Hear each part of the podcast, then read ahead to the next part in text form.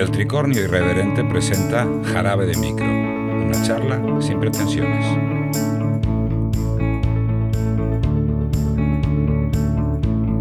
Hola a todos, bienvenidos a un episodio más de Jarabe de Micro, en el que vamos a contar con la presencia de Carlos Sisi, autor de Alan in the Top y editado por Oscura, y ante todo saludar a nuestro, a nuestro invitado. Hola Carlos, ¿cómo estás?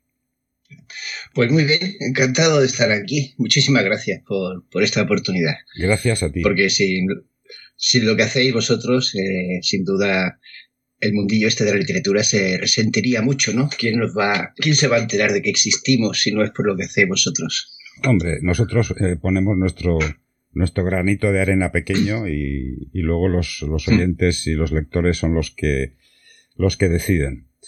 Yo sin más ya quiero entrar en harina. ¿Qué the Top? Debo decir que me ha, sorprendido mucho lo bien que has pronunciado el título, ¿eh? porque escucho cada cosa. este libro, por cierto, no tenía un título en inglés. No era algo que me gustaba, porque confunde. De hecho, en la Feria del Libro de Madrid venía gente, lo cogía, miraba el título y decía, está en inglés. Y lo soltaba como con asco, ¿no? Como, esto es un libro extranjero. ¡Qué barbaridad! es irónico porque siempre hemos luchado con los autores extranjeros que venden mucho más que, que nosotros los pobrecitos autores nacionales que tenemos que lidiar con tan tanto grande monstruo literario que hay, que se lleva a todos los lectores a sacar un libro, ¿no? Entonces, sacar un libro con un título en inglés, pues es, es como cerrar un círculo extraño que además sufre a veces rechazo por el título. Se llamaba mi manuscrito Papel en Blanco. Ese era el título que siempre manejé cuando estaba desarrollando la novela. Te lo comento por si te da alguna pista, ya que lo has leído. Igual dices, ah, papel en blanco. Pero a la editorial le pareció potente que hubiera esa referencia a esta misteriosa empresa en, el título, ¿no? Era como más redondo para ellos, así que se quedó así, Al fin y al cabo, los autores escribimos historias y los editores son los que saben más sobre qué vende más, qué vende menos, ¿no? Como los, los jefes de venta que nos, nos limitan mucho nuestras ideas para las portadas. Unas veces he pedido algo concreto y me han dicho, imposible, Carlos, eso no vende nada, ¿cómo vamos a poner esa portada en las librerías? No los comeríamos los libros con, con patatas, ¿no? Y ahí, bueno, ellos son los que saben más que en esta temporada se lleva el fondo verde, por ejemplo. Sí, esas son estrategias de marketing. Con respecto a lo que decías de los de los pobres escritores españoles que cuando ponen una novela en, con título inglés, el, el lector español dice, huyen de ello como si fuese un, una rana venenosa. Eh, yo tampoco estoy muy de acuerdo con que seáis pobres escritores españoles. Yo te digo una cosa, hay, hay muy buenos escritores en España y con, con, una gran, con un gran saber hacer y aparte los, los eh, escritores americanos, sobre todo los, los, anglosajones, que son más que nada los, los que se llevan la palma en, en, el, en el mundo literario, son eh, productos de marketing. Un marketing bestial, que una novela que es, bueno, sí, puede ser. Mm, algunas veces no pasan de mediocres y son unos bestsellers internacionales. ¿Por qué? Porque tienen el, el, marketing de la gran empresa detrás. Pero bueno, eso, eso son otras, otras disquisiciones que no son de este podcast. Yo lo que he visto en que eh, en tu novela, en, Alone in the Top, es una, una novela amnésica. Es decir, trata sobre la amnesia. Y sobre todo, es una novela angustiosa. O sea, ¿qué quisiste, ¿qué quisiste plasmar con esto? Bueno, eh, yo he escrito muchas cosas diferentes, ¿no? Se me conoce sin duda porque toco varios palos, que siempre se dice así, con esas palabras exactas en, muchos sitios, ¿no? Eh, terror, ciencia ficción, fantasía incluso. Y me quedaba un, reto. Yo a la hora de escribir no solo estoy interesado en contar una historia, también es un, reto creativo enfrentarse a algo nuevo, ¿no? Por eso escribí fantasía, porque cambiaba mucho la voz narrativa. Se lee totalmente distinto. Hay gente que me pregunta que si tengo negros literarios, cosa que eh, secretamente me, honra mucho, ¿no? Que alguien piense que, tengo esa capacidad para hacer cosas tan, tan variadas y que no puede ser, no puede provenir solo de mí.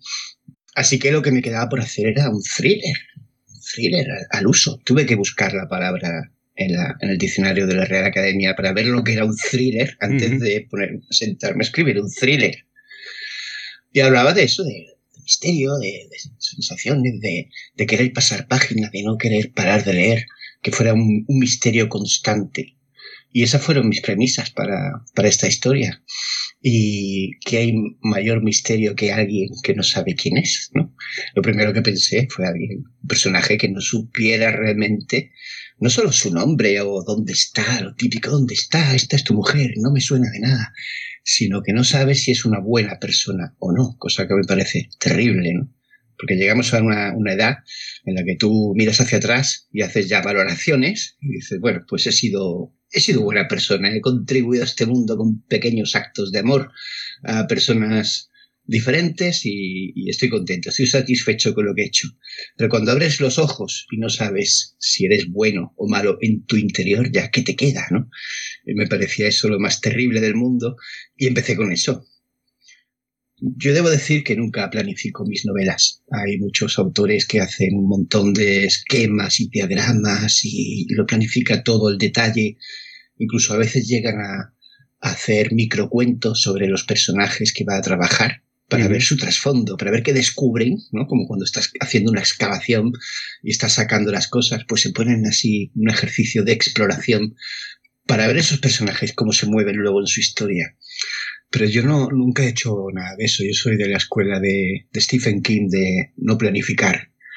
No planificar. Mi cerebro funciona así, no, no tiene, no es mejor ni peor, ni tiene más o menos mérito, simplemente pues mi mente creativa se estimula más con algo que desconoce, adentrándose en terreno desconocido.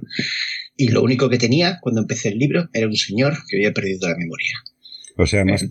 tú más que nada lo que tu, forma de, abordar una novela mm, linda con la improvisación. Sí, eh, me gusta decir, siempre lo digo, que soy el primer lector de mis libros. Si no, me aburro eh, muchísimo y creo que si yo me aburro, el lector se va a aburrir, seguro. Evidentemente. yo, yo te digo una cosa, yo particularmente con, con Alone in the Top no me he aburrido en ningún momento. Al principio es un poco, te lo dije fuera de grabación, te lo dije que es un poco árido, o sea, es un poco, eh, dices, ¿esto por dónde va? Pero una vez que vas pasando las páginas y pasas los primeros capítulos, te vas dando cuenta que hay mucho más de lo que dice lo que se dice en las líneas del libro, ¿no? O sea, tiene, tiene primero un, ambiente angustioso, con esa amnesia que tú dices que el protagonista, que vamos a ponerle nombre, se llama Elk Hawthorne, eh, se encuentra con que no sabe quién es, se despierta en un sitio, no sabe quién es,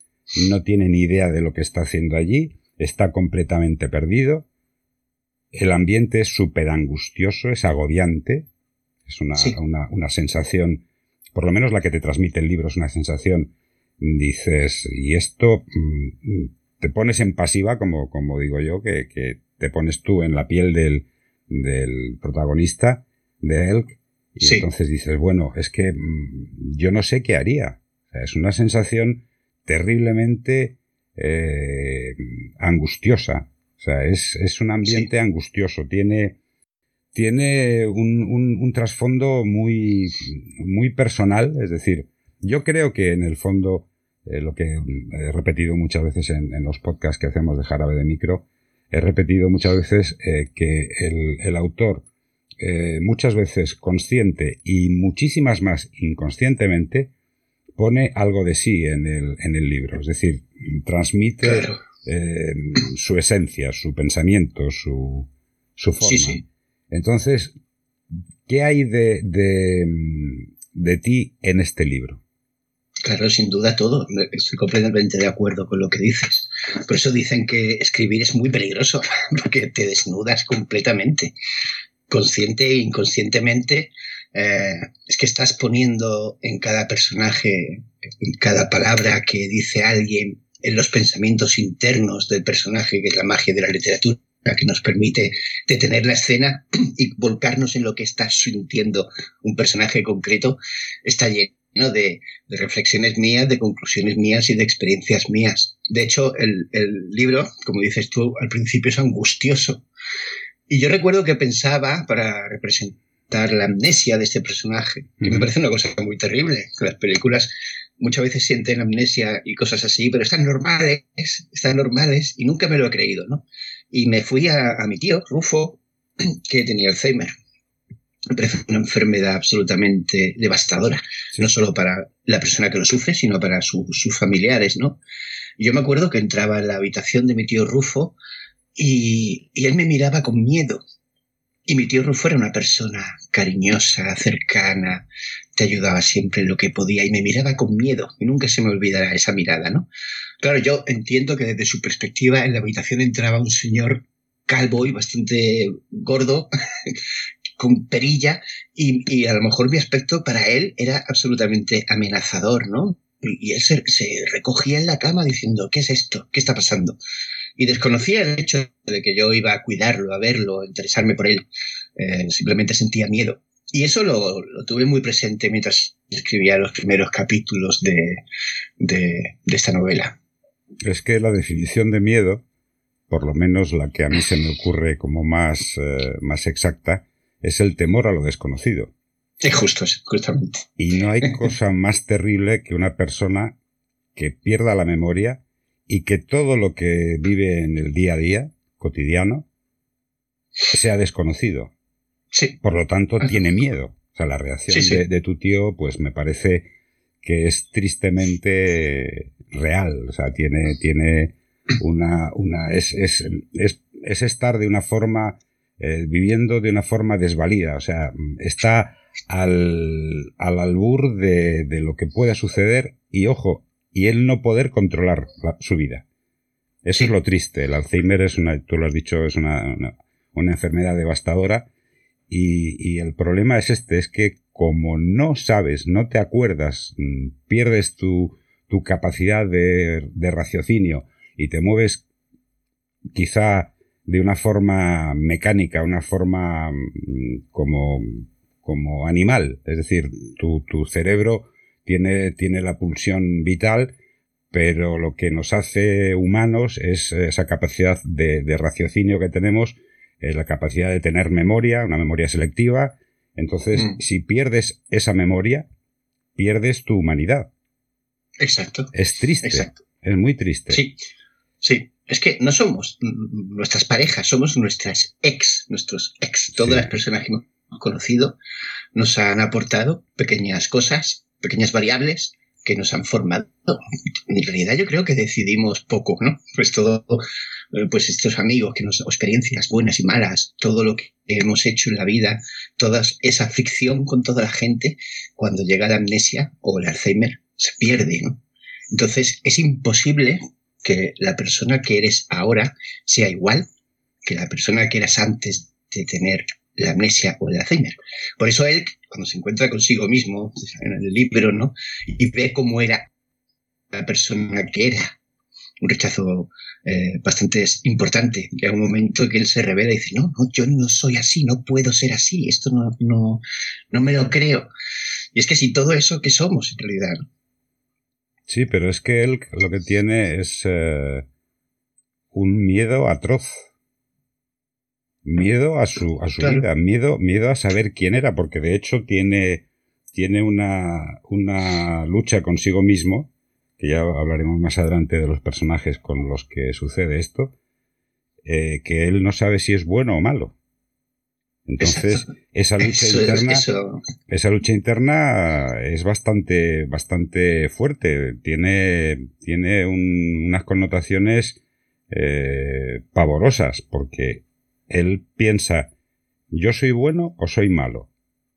Entonces, ahí tiene una, una, una dicotomía que, que, no sabe, no sabe solucionarla.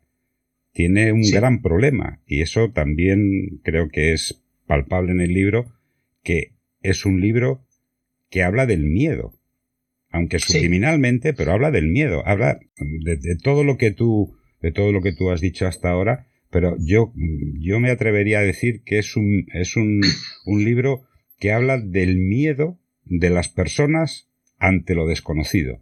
Como si las personas tuviesen Alzheimer, con lo triste y devastadora que es la enfermedad, pues eso lo pasas a un, a un personaje. Entonces te encuentras que el Hawthorne dice, bueno, ¿yo qué soy? Bueno, malo, ¿qué he hecho? ¿Qué no he hecho? No me acuerdo de nada. Es una sensación agobiante, una sensación angustiosísima. Sí. Es curioso, a veces no somos conscientes de cuáles son las chispas de las novelas, pero cuando estás diciendo esto, estoy recordando que la revista Que Leer me hizo un test de Proust, esto que son preguntas todas iguales siempre para todo el mundo, ¿no? Y la primera era qué cualidad admiraba más en, en un hombre. La siguiente era qué cualidad admiraba más en una mujer y por supuesto pues escribir lo mismo, ¿no? Y, y pensé durante un rato porque tampoco me había parado a pensar no sé, esas preguntas son un poco trampa porque no, no, no, puedes reducirlas a una sola cosa. Es como, ¿cuál es tu color favorito? Pues todos, porque no tengo seis años. A veces me gusta el amarillo, por la mañana si me levanto más enfadado me gusta más el marrón, por lo que sea. Pero puse la bondad. Después de pensarlo un poco, digo, pues la cualidad que más admiro, las personas con las que más a gusto estoy es la bondad. Por eso, eh, una de las primeras cosas que hice al olvidar la, la memoria de él era el terror de no saber si había sido bueno o malo. A mí me parece muy importante. Yo puedo levantarme por la mañana con cierta tranquilidad sabiendo que estoy en el, en el camino recto, como dicen las películas, ¿no? Que, que, menos que eso, que al final si nos quitan todo, ¿qué nos queda? Pues esa, esa sensación interna que es agradable de haber hecho las cosas bien y intentar reparar las cosas que has hecho mal, que a veces es inevitable. Entonces, por eso quizás lo has encontrado, lo has despuntado con eso, porque supongo que está muy presente en el libro. Y fue a raíz de esa entrevista. Es posible que eso, esa entrevista previa tuviera mucho impacto en la novela, porque yo mismo me hice esa pregunta, ¿no? Entonces el terror de, de este hombre era que no sabía qué había pasado. Y también el libro habla de zonas de seguridad, porque estás en la vida pero no estás solo, estás acompañado de la gente que te rodea y tienes estas personas en las que confías ciegamente. Sabes que si tienes un problema lo vas a llamar, vas a decir, pues tu esposa o tu marido o tu pareja, eh, mira, me pasa esto, tengo este problema, pues no te preocupes, nos sentamos, lo hablamos, lo solucionamos, no estás solo, te apoyo. Y entonces el título de la novela, quizá por eso los editores remarcaron tanto que fuera solo en la cumbre. Estás solo y, cuando ya no puedes tener a nadie en quien confiar, ahí ya se te desmonta toda la sensación de seguridad y surge el miedo. Ya no puedes confiar, ya no sabes nada a ciencia cierta. Esta persona que me está hablando me está diciendo la verdad o me está engañando y, esa desconfianza destruye relaciones, destruye tu lugar en el mundo, destruye tu percepción de la sociedad en su conjunto y de tu permanencia a un grupo que es la especie humana, que deberíamos caminar todos hacia adelante, pero el miedo constante de un mundo que se tambalea y que nos miente, nos miente los políticos, nos miente todo el mundo, nos miente, nos dice que las cosas van bien, todo eso supongo que es un reflejo que está ahí en esta persona que se llama Elk. Sí, pero yo te digo una cosa, yo en, el, en la pregunta esa de ese test que te, que te hicieron o que contestaste tú, yo lo que más valoro tanto en un hombre como en una mujer es la sinceridad. Que sean sinceros. Bueno, la, sinceridad está muy asociada con la bondad. Bueno, sin duda. Sí, pero vamos a ver, una persona, eh, si es sincera con uno, si no es sincera con otros, ya la bondad que está asociada a esa sinceridad con unos no está asociada a la sinceridad, al no, ser sincero, ya no, ya no es, bondadoso con esas personas. Pero independientemente de eso, eh, yo quiero hacer un inciso y decir una frase que a mí me marcó en el libro este, en el Alone in the Top, que es la siguiente. Puede que el vino no tenga la respuesta, pero te hace olvidar la pregunta. Y el vino es amigo del sabio y enemigo del borracho. Sí. En esto, ¿qué, tienes tú de, de, de parte como decía Groucho Mar, la, la primera parte de la, de la, parte contratante y todo este cisco de... ¿Qué tiene, ¿qué pues, tiene que um, ver? Sí, supongo que, bueno, eh, el vino es una forma de, de ocio, digamos, ¿no? O de evasión, porque a veces pues estás aquí, crees que las cosas van bien, pero cuando te enfrentas a, al mundo, al, sistema, a nuestro lugar en este espacio, eh, pues las cosas no siempre van bien. Y es una forma de, escapar, de, irse. Entonces esa pregunta era, esa, esa, afirmación era muy directa, ¿no? ¿no? No vas a encontrar respuestas escapando, pero igual consigues no pensar en ello. por un rato, ¿no? Eh, dicho así de una forma más bonita, pero el mensaje en realidad es muy sencillo, es lo que hacemos todos. Unos mm. eh, se van de copas y se meten en esos mundos etílicos para que son más directos y más rápidos. Otros vemos películas o jugamos a videojuegos. En realidad la sociedad eh, está construida para ser una evasión constante nos ofrecen muchas maneras de evadirnos de, de, lo que vemos y de lo que... Date cuenta que cuando sale una, una noticia de algún político que ha hecho algo eh, que no debería haber hecho, que no sé cuánto, enseguida surge algo que lo, que lo compensa, otra noticia rápida que hace que nos olvidemos, el, famoso panicirco, ¿no? Es, es así. Entonces, bueno, dice, sí, bebe, bebe si quieres, porque te vas a encontrar un poco mejor, pero el problema va a seguir estando ahí. No, eso es indudable. El, que tenga que utilizar el vino como, como válvula de escape, mm, mal lo tiene, porque primero el hígado se le va a poner como una pelota de, fútbol y luego que el problema está ahí. O sea, yo pienso, yo pienso que se tienen que abordar los problemas eh, directamente. No se pueden emplear subterfugios para decir, bueno, eso está o no está, ya lo arreglaré. O sea, eh, eh, ante un problema no se debe de, procrastinar. No se debe dejar para mañana. No se debe de, emplear. En el fondo es emplear una mentira para convencerte de que ese problema, bueno, ya lo, lo solucionaré. Ya veré cómo, cómo lo hago. Entonces, mm, tiene un poco. Es un poco eh, yo en el fondo creo que la persona que no afronte los problemas directamente y que no intente solucionarlos de una forma clara y, contundente, creo que en el fondo se miente. Sí.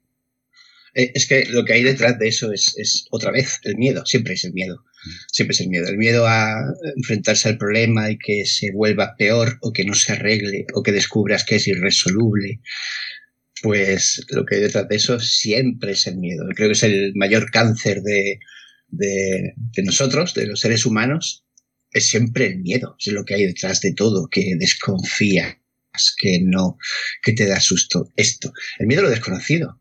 Por eso de ahí surge todas las raíces de todos los homófobos, los racistas, es el miedo a lo desconocido, a lo raro, lo que es diferente, el miedo a lo extraño, a lo que no es lo normal en ti. Por eso dicen con mucha razón que todo ese miedo eh, que tiene la gente hacia las razas, todo eso se cura viajando, porque cuando viajas y comprendes lo que, lo que hay por ahí es hermoso, se parece mucho a ti, solo que con otro color de piel, pues al final vamos a decirlo así. Yo me acuerdo de un dicho que decía mi abuela, cuando yo tenía algún problema, yo era niño, era tendría 9, 10, 11 años. Mi abuela me decía, Carlitos, me llamaba Carlitos, dice, si tu mal tiene cura, ¿por qué te apuras? Y si no la tiene, también ¿por qué te apuras? Exacto. era una, filosofía, una filosofía de vida impresionante. Sí, sí, sí. Mi hermana Inma lo decía mucho, ¿no? Dice, si el problema tiene solución, pues ¿para qué preocuparse? Y si no la tiene, pues tampoco te preocupes porque ¿para qué? Yo volviendo a lo del miedo, en un podcast que hice, un jarabe de micro con, con Fernando San Agustín, hablando de su libro eh, Os matarán en nombre de Dios, decía que eh, las dos eh, formas más potentes de controlar a la gente son el amor, que eso no renta, y el miedo. Sí, sí. hablando de control, eh, eso lo descubrí con un libro que me cambió la vida. Eh, un libro que escribí yo. Lo que me cambió la vida fue el proceso de documentación que atravesé para escribirlo. Era Alma. Eh, iba a escribir un libro sencillo sobre fantasmas, sobre el monstruo clásico porque ya había hecho zombies, había hecho varias cosas. Digo, pues voy a atreverme con un monstruo clásico que es el fantasma, el espectro. El fantasma de la madre colérica que está en la casa, ¿no? La casa es nuestra y, y todas esas cosas que hemos visto y leído muchísimas veces.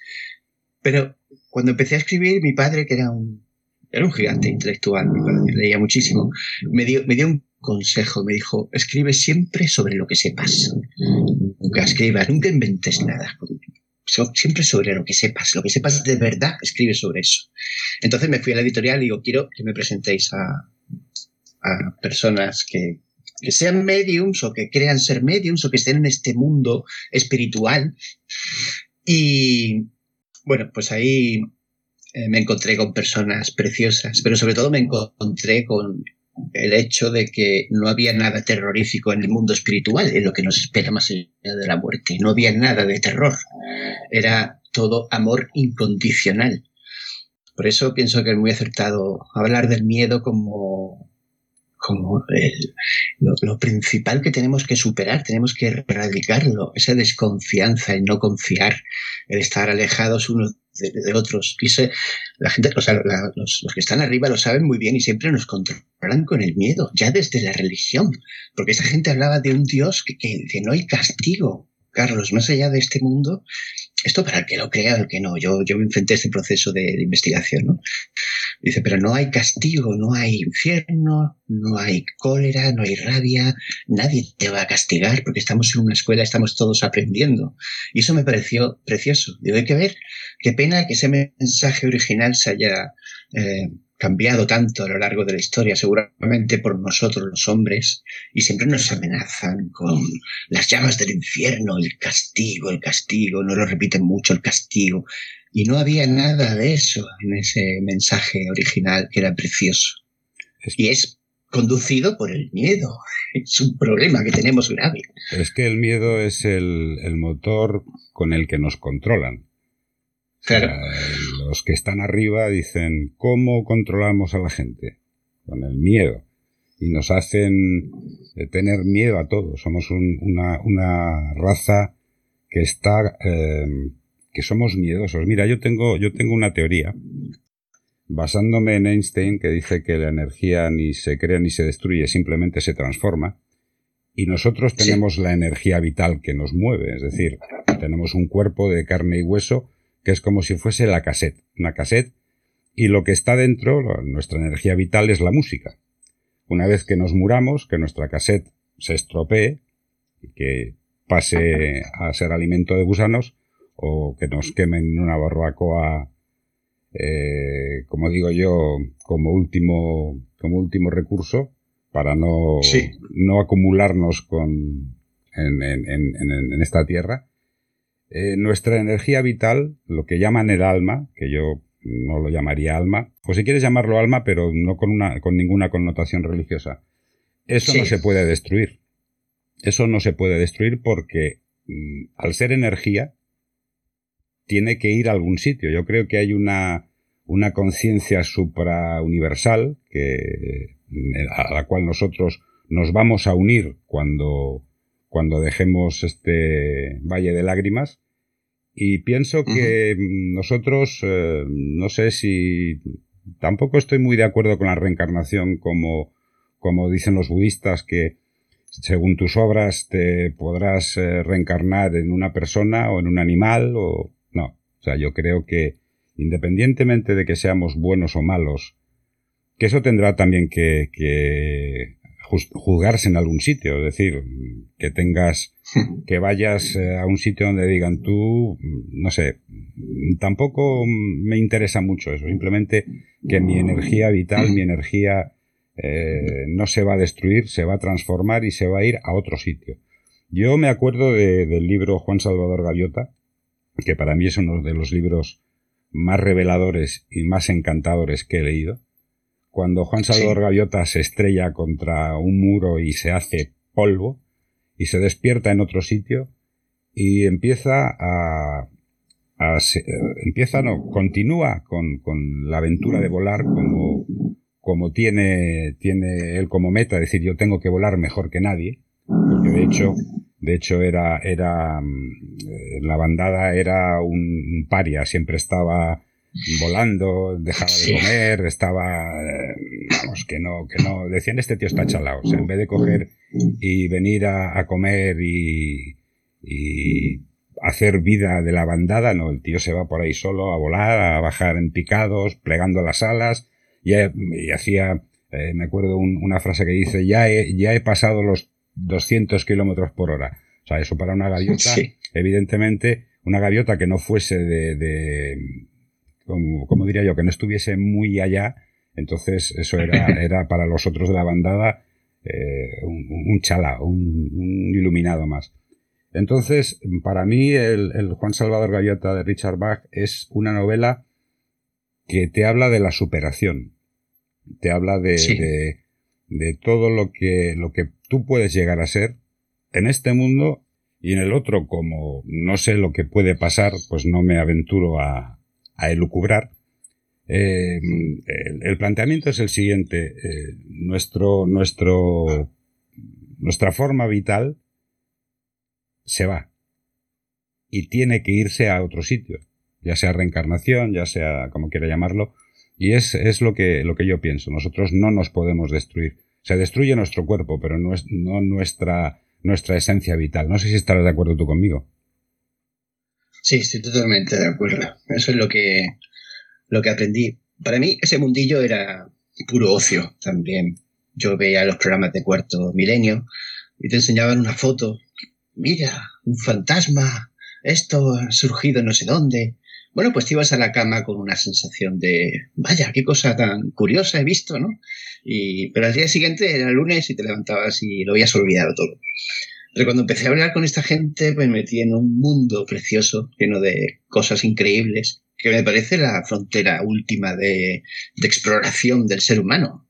Estamos ahora muy concentrados en otras cosas, en fabricar componentes diminutos para móviles, que me parecen muy bien, pero nos hemos olvidado de eso y creo que ahí está la clave de muchas cosas que nos faltan para funcionar todos a una, como fuente de una, ¿no? Ahí hay cosas que estamos dejando de lado que son importantes y tienen respuestas y tienen preguntas. Siempre a veces las preguntas son más, más interesantes que las respuestas incluso. Yo, creo que... Pero bueno. Yo creo que lo que estamos dejando de lado es eh, la propia humanidad.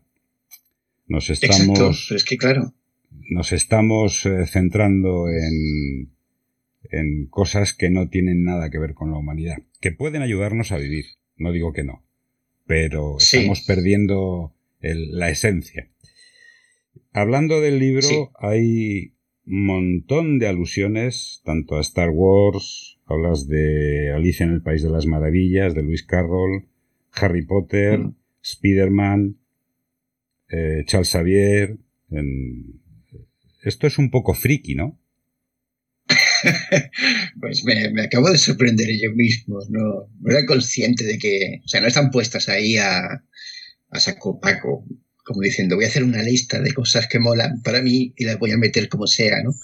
Eh, no, no, era consciente de que había referencias a Spider-Man o a Charles Xavier, ni siquiera las recuerdo. A veces, eh, cuando estás escribiendo un personaje, te dejas llevar, yo por lo menos, ¿no? Tanto es así que muchas veces el diálogo de un personaje puede cambiar lo que tenía más o menos en mente para la novela. Porque, bueno, intento que sea muy natural, que las respuestas sean naturales, que los personajes se sorprendan ante lo que les están contando y, los diálogos salen solos, Entonces, muchas de esas cosas sospecho yo que son en boca de personajes, que a lo mejor han dicho algo. No creo que yo, como voz de narrador, haya metido algunas sí, pero la mayoría sospecho que son en boca de personajes. Y es simplemente, pues es mi bagaje mental, es lo que tengo dentro, las cosas que, que forman parte de mí. Y se me escapan, se me van a los personajes. No pretende ser un, un homenaje, ni, ni decir, ni una bandera del mundo friki. No, es solamente que se me están ahí, porque forman parte de mí. Y como he dicho tú antes, en las novelas volcamos todo lo que somos. Eso, es indiscutible. Mucho tendría que trabajar yo para fingir ser quien soy a través de un libro mío. Eso sí que sería un trabajo impro. Sí, pero date cuenta una cosa, que si hemos convenido de que los eh, autores ponen consciente muchas veces e inconsciente muchas más cosas de sus vivencias, de sus ideas, de su pensamiento, entonces, mm, por eso tienes tú tanta, tanta alusión, porque no son ni una ni dos, son varios libros, películas y demás. Y a mí lo que me, lo que llego a, ver que eh, el Alone in the Top es un metalibro.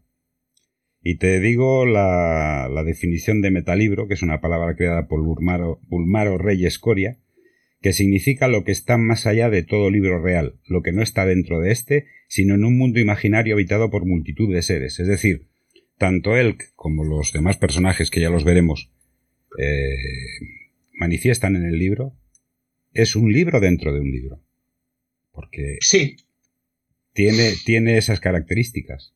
¿Estás de acuerdo con esto de que es un metalibro? Bueno, estoy de acuerdo con una cosa que tengo que confesar. que es que yo muchas veces, eh, me ha pasado con, muchos de mis libros, ¿eh? que los escribo sin muchas pretensiones, yo no, pretendo eh, nada más que entretener, que la gente lea mi libro, lo cierre y diga, vaya, qué buen rato he pasado, me ha gustado, ha sido un buen viaje, una experiencia buena y si puede ser, que lo ponga en la estantería y lo, cuando lo deposite diga, aquí hay una cosa de valor para mí porque me ha producido sensaciones. Esa es mi, máxima aspiración. Bueno, yo quiero seguir andando en, tu libro y quiero eh, referirme al asesino. Porque es una idea que le viene a él a la cabeza cuando ve un cráneo hundido con una llave y entonces eh, él tiene esas imágenes en su cabeza. ¿Por qué le vienen esas, esas imágenes? ¿Por qué piensa que es un asesino?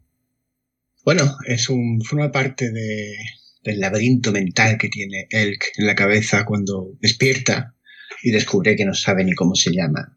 Tiene unas imágenes, unos recuerdos, unos vestigios. Y claro, ve eso, ve unas, unas escenas de violencia que sabe que son reales, no son parte de una película ni nada por el estilo. Entonces, eh, volvemos a lo que hemos mencionado antes, forma parte de la construcción del personaje y del misterio que el protagonista no sepa de qué es capaz, porque si a ti te dicen que has olvidado una parte de ti en la que eres capaz de asesinar, pues seguramente nos afectaría muchísimo. Entonces, Eric, claro, eh, la novela empieza en una situación extraña, en una casa donde hay otros personajes que se ven, se perciben como personas, personas chungas. Tiene, uno tiene incluso una pistola en la parte de atrás, ¿no? son gente que está haciendo. Dime, dime. Pero es que yo creo que más que chungas, que evidentemente lo son, son zumbaos. sí. Están zumbaos, están como las maracas de Machín. Exacto. Por eso él no quiere ni siquiera revelar el hecho de que ha perdido la memoria. Esto no es realmente spoiler porque ocurre en las primeras páginas. Él se encuentra con estas personas que, como dice Carlos, están como las maracas de Machín. Entonces se asusta. Dice, ¿dónde estoy? ¿Qué está pasando? ¿Esta gente quién es? Parecen malintencionados, parecen delincuentes, están haciendo algo chungo. Si yo les digo que perdí la memoria, seguramente a lo mejor me pegan un tiro y me quitan de, la ecuación. Entonces él se calla, tiene que, fingir y actuar como un funambulista a través de todo eso que tiene alrededor.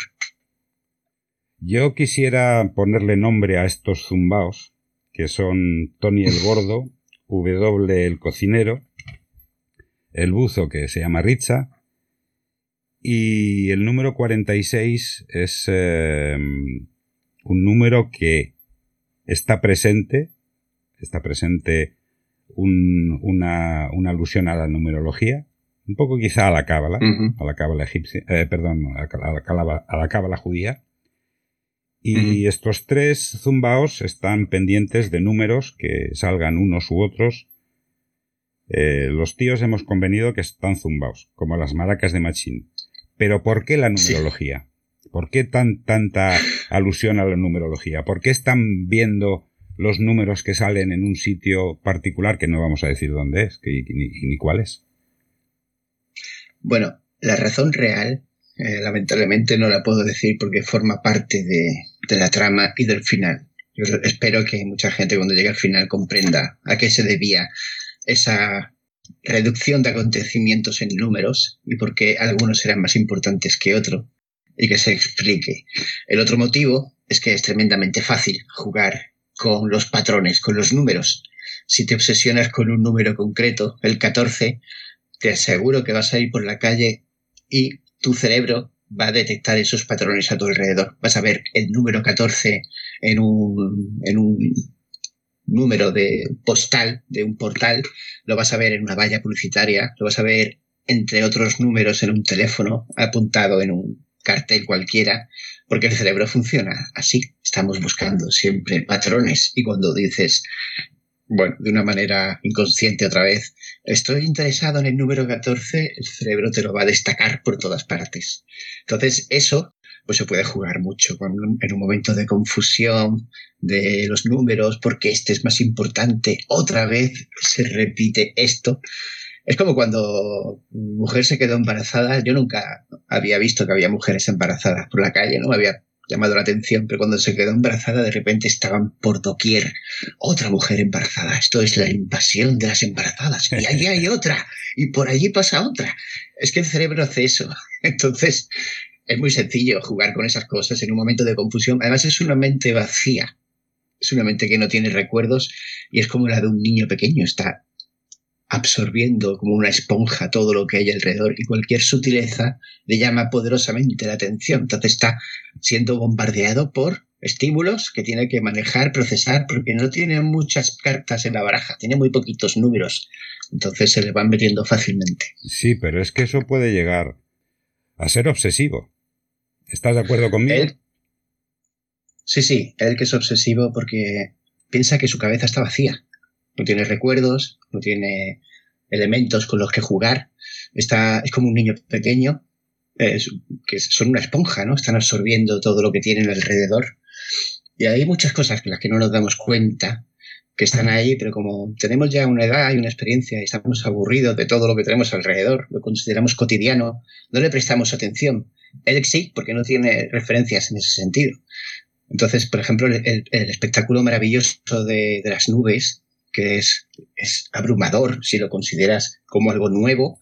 Seguramente si no hubiera habido nubes nunca en el cielo y de repente nos ponen, aparecen las nubes, de repente nos sentaríamos todos con una sillita, con una mantita, a observar el cielo, maravillados por todo lo que tenemos eh, que observar, ¿no? Él hace eso, es obsesivo porque cualquier cosa le llama la atención, le salta, le, le, reclama, está, siente una necesidad seguramente fisiológica, de colmar su mente con cosas importantes. No las tiene, así que cualquier elemento que surge, cualquier conversación, cualquier palabra o frase que dice alguien, para él es, nuevo, es importante, es valioso y es lo único que tiene. Y yo con respecto a las nubes, eh, aquí en Andalucía nos sentaríamos a aplaudirles. Exacto, con pipas. Pocas nubes hay. A mí me llamó la atención eh, la descripción matemática del vuelo de los estorninos. Yo me acuerdo de un, de un libro que, que hicimos un jarabe de micro. El primer jarabe de micro de la primera temporada fue con Luis Mario y se llamaba el libro Cadencia de Estornino. Si no lo has leído te lo recomiendo porque es fantástico y hablaba de, del vuelo de los estorninos y tú matemáticamente eh, haces una descripción de, este vuelo. ¿Por qué esto en el libro? Bueno, son pequeños trucos que pequeños trucos que utilizo para eh, conducir al lector a ese estado de confusión mental del protagonista. Son, de nuevo, elementos que parecen importantes, que son sorprendentes, que están en la naturaleza. Es como si hablamos de, la expresión numérica de la curva de Fibonacci en el patrón de crecimiento de las plantas. Cuando te pones a estudiar eso, te quedas boquiabierto, ¿no? Dice, ¿cómo puede ser que todos estos misterios mágicos estén a nuestro alrededor y no les prestamos atención, como las nubes, ¿no? Pero la naturaleza está llena de, pequeños misterios. Este es uno de ellos. Seguramente en ese momento eh, tiré de Google, busqué algún patrón eh, numérico, cosmológico a nuestro alrededor, encontré eso y lo utilicé. Porque está lleno, pero si le prestas atención, como hace Elk, porque no tiene nada más, otra vez, eh, pues todo es como, wow. Y son, pequeños elementos para añadir a su fórmula de, de, confusión. Porque se da cuenta de que el mundo no es lo que tan simple, tan sencillo como parecía. A mí también me llama la atención eh, el famoso Bronx Camaro que aparece en la novela y haciendo un acrónimo de Sip Oakley Trevor lo llama Cipote. Sí. Es un poco, un poco significativo, un poco gráfico, ¿no? ¿Por qué esto? Sí. No tiene una explicación misteriosa, simplemente eh, de nuevo, otra vez, son pequeños trucos que hacemos los escritores, porque cuando estás construyendo una línea de tensión, no puedes estar tirando de la línea, de la cuerda todo el rato porque estrangulas al lector. Entonces hay que añadir pequeños elementos de humor para distendir. No tiene otra pretensión que manejar la montaña rusa de emociones que yo pretendo conseguir que el lector sienta cuando está leyendo el libro. Entonces un pequeño momento de risa hace que el siguiente golpe de efecto tenga más impacto. Porque si estamos siempre arriba, eh, el lector ya no tiene un attention spam que se llama, ¿no? Un panorama de atención y obviamente llega un momento que se satura. A mí me pasa con las películas de acción, cuando hay demasiada acción, mi cabeza se va, se va a las cosas que, ¿qué tengo que hacer mañana? Mañana tengo que hablar con Pablo, mañana tengo que enviarle este mail a Jorge, mañana tengo que hablar con Laura. Eh, se me va, se me va porque es demasiado, demasiado tiro, demasiada explosión. Entonces, bueno, son pequeños truquitos que hacemos para que el lector se sienta confiado otra vez. Ah, bueno, ahora estoy en una situación que manejo, que es una, algo divertido, y luego le, le, quito el suelo bajo los pies y lo, lo dejo caer otra vez. Tú cuenta con que eso que dices de la sobreestimulación sensorial, que es en el fondo de lo que, de lo que habla tu novela, de, de, de no tener siempre al lector arriba del todo porque se satura. Esa sobreestimulación sensorial es la que estamos recibiendo constantemente eh, por, por, todos lados. El cerebro tiene una capacidad de discernimiento, de decidir lo que le interesa o lo que no le interesa, cuando tiene una serie de estímulos que son normales. Es decir, mm, ves un coche que va a pasar y tú estás a punto de cruzar, dices no paso porque me va a atropellar. Luego te mandan una, una, una, carta con una publicidad, dices esto me interesa o no me interesa. Pero actualmente con la sobresaturación sensorial que tenemos eh, los, los, los, seres humanos hoy en día, eh, tanto Internet, tanto mm, periódicos, noticias, eh, por el móvil, yo a veces me pongo a buscar en Internet, en Google, una cosa que no está relacionada con, con, ni con mi trabajo, ni con mi ocio, ni nada. Simplemente es una cosa pues que busco para una persona, pues para ver lo que, lo que puede hacer o lo que tiene, lo que tiene que hacer en ciertos aspectos. Y automáticamente me salen en Facebook, que tengo cuenta, pero ya te digo, la utilizo con cuentagotas, en Instagram todas, me salen esto, lo otro, lo que yo he buscado.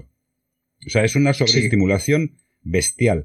Y a mí lo que me, lo que me alucina es que todavía eh, la gente no se dé cuenta que están como, como, como digo yo, atocinados.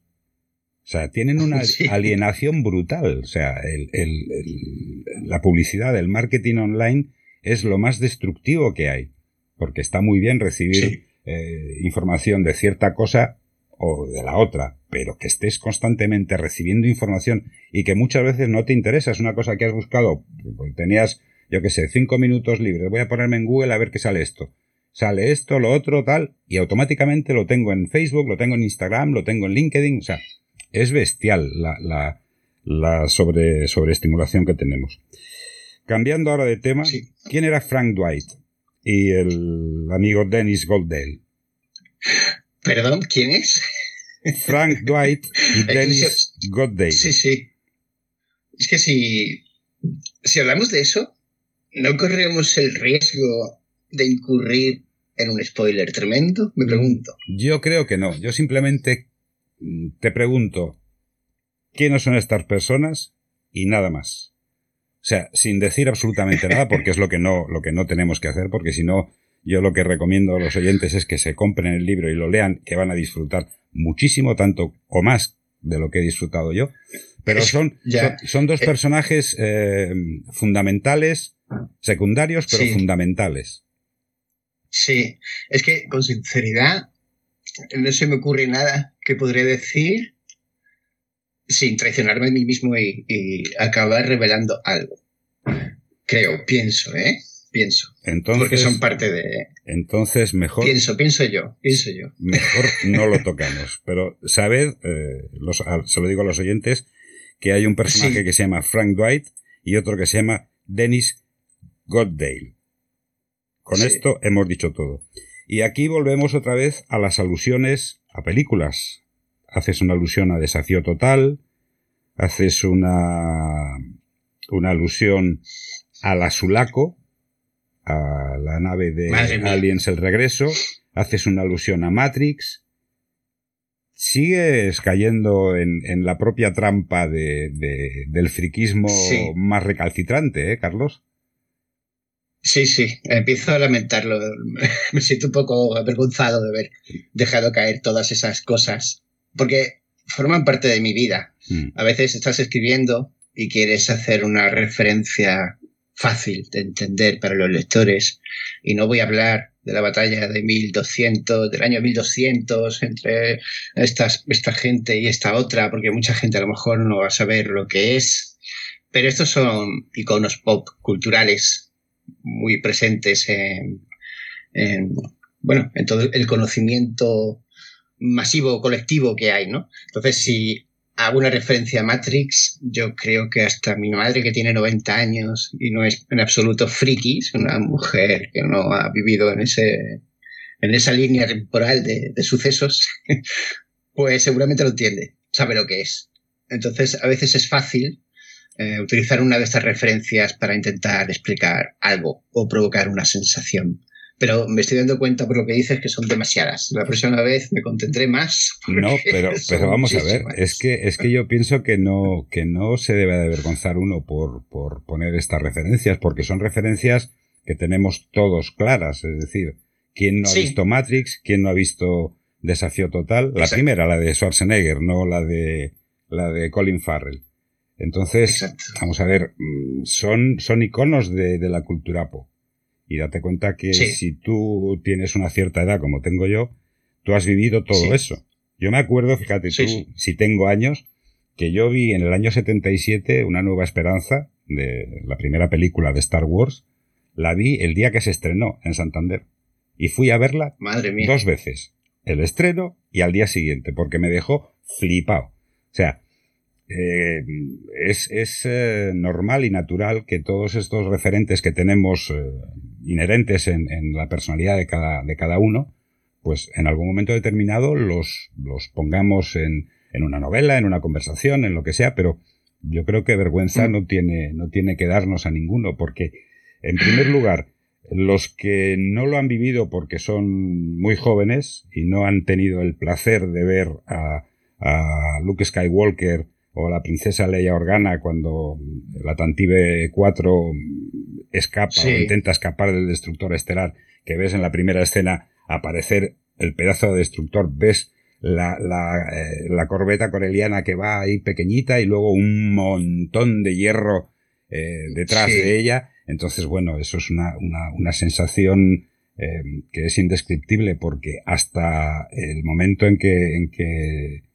que se vio en esa película el, el, hecho de, de, que los efectos especiales habían cambiado y aparte la narrativa que tiene Star Wars y la que tiene Desafío Total y todas las todas las películas de, de una generación que son, ya te digo, iconos, vamos, totalmente claros y totalmente contundentes porque han marcado la, la idiosincrasia de una, de una, de una, de una generación. Entonces eso yo creo que no tiene que darte vergüenza, al contrario, tienes que estar muy orgulloso de haber podido ver esas cosas, porque actualmente lo que se ve no...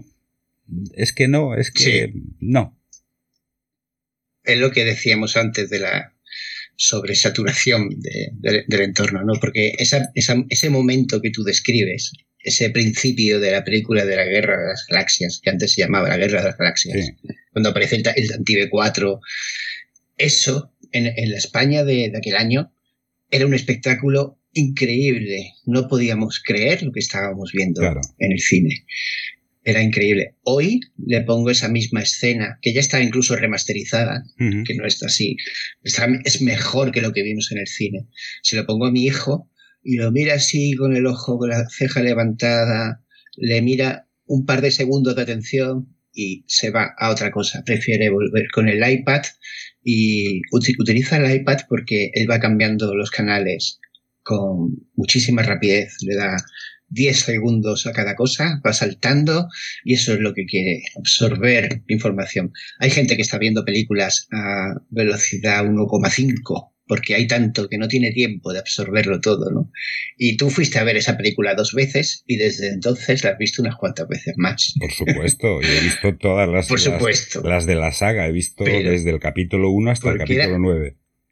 Claro, porque era magia, pero hoy día es, es un pequeño grano de arena insignificante en toda la oferta que tenemos, ¿no? Hay películas mucho mejores, técnicamente hechas, con efectos increíbles, pero están ahí en un catálogo de 5.000, 8.000 películas y, y no, no, no, podemos, no podemos prestarle la atención que merecen porque ya nos sorprenden, ya no es como antes, ¿no? Pero es que... Había mucha más magia. Sí, es que tú lo has dicho, ha sido magia. O sea, el, el ver eh, ah. una película que ha marcado un antes y un después en, la ciencia ficción. Y bueno, y aparte que Star Wars tiene, tiene unas connotaciones eh, de leyenda artúrica brutales, porque es, eh, es como si fuese el, Arturo, el hijo de Pendragon, y sacar, que era un, era un mozo de, cuadras, que saca la espada de, la, la Excalibur de la, de la piedra, y aquí en este caso, pues no es el, el Pendragon el padre, sino que puede ser un poco eh, el que hace de padre es, eh, es Obi-Wan Kenobi, un Obi-Wan Kenobi ya viejo. Y luego el, el, el malo de la película eh, no es Darth Vader, es el, el emperador. Es el emperador que quiere controlar todo a cualquier coste y sin, y sin ningún tipo de, de miramiento. Es decir, yo tengo que ser el que mande en la galaxia. Y de hecho, cuando, cuando eh, teje sus hilos y, dicta la Orden 66, evidentemente los pobres Jedi, porque les tengo que llamar pobres porque eran, mm, estaban eh, con, su, con su mundo y su fuerza y su, no sé, les pegaron en todos los lados y prueba de ello es que mataron al, 99% de, de la Orden Jedi. Pero eso si lo extrapolas a la, a la vida real, te das cuenta de que eh, en, muchos, en muchos aspectos de la vida, aparte de que están plasmados en, novelas o en, películas, tienes que el, el leitmotiv de, todo esto, en el fondo, es la búsqueda, la, búsqueda de, no sé, de algo que nos haga felices. Es un poco, es esa búsqueda que dice, bueno, yo quiero la felicidad, pero muchas veces la felicidad no hay que buscarla, sino que hay que darse cuenta que lo que tienes es suficiente para ser feliz. Porque si me hablas de dinero, por mucho dinero que tengas, mm, dicen que el dinero no, no da la felicidad, pero ayuda a conseguirla, no estoy de acuerdo. Porque si tienes mucho dinero, tienes muchas obligaciones fiscales, tienes mucho, muchos quebraderos de cabeza para gestionar ese dinero y al final eres un pobre desgraciado.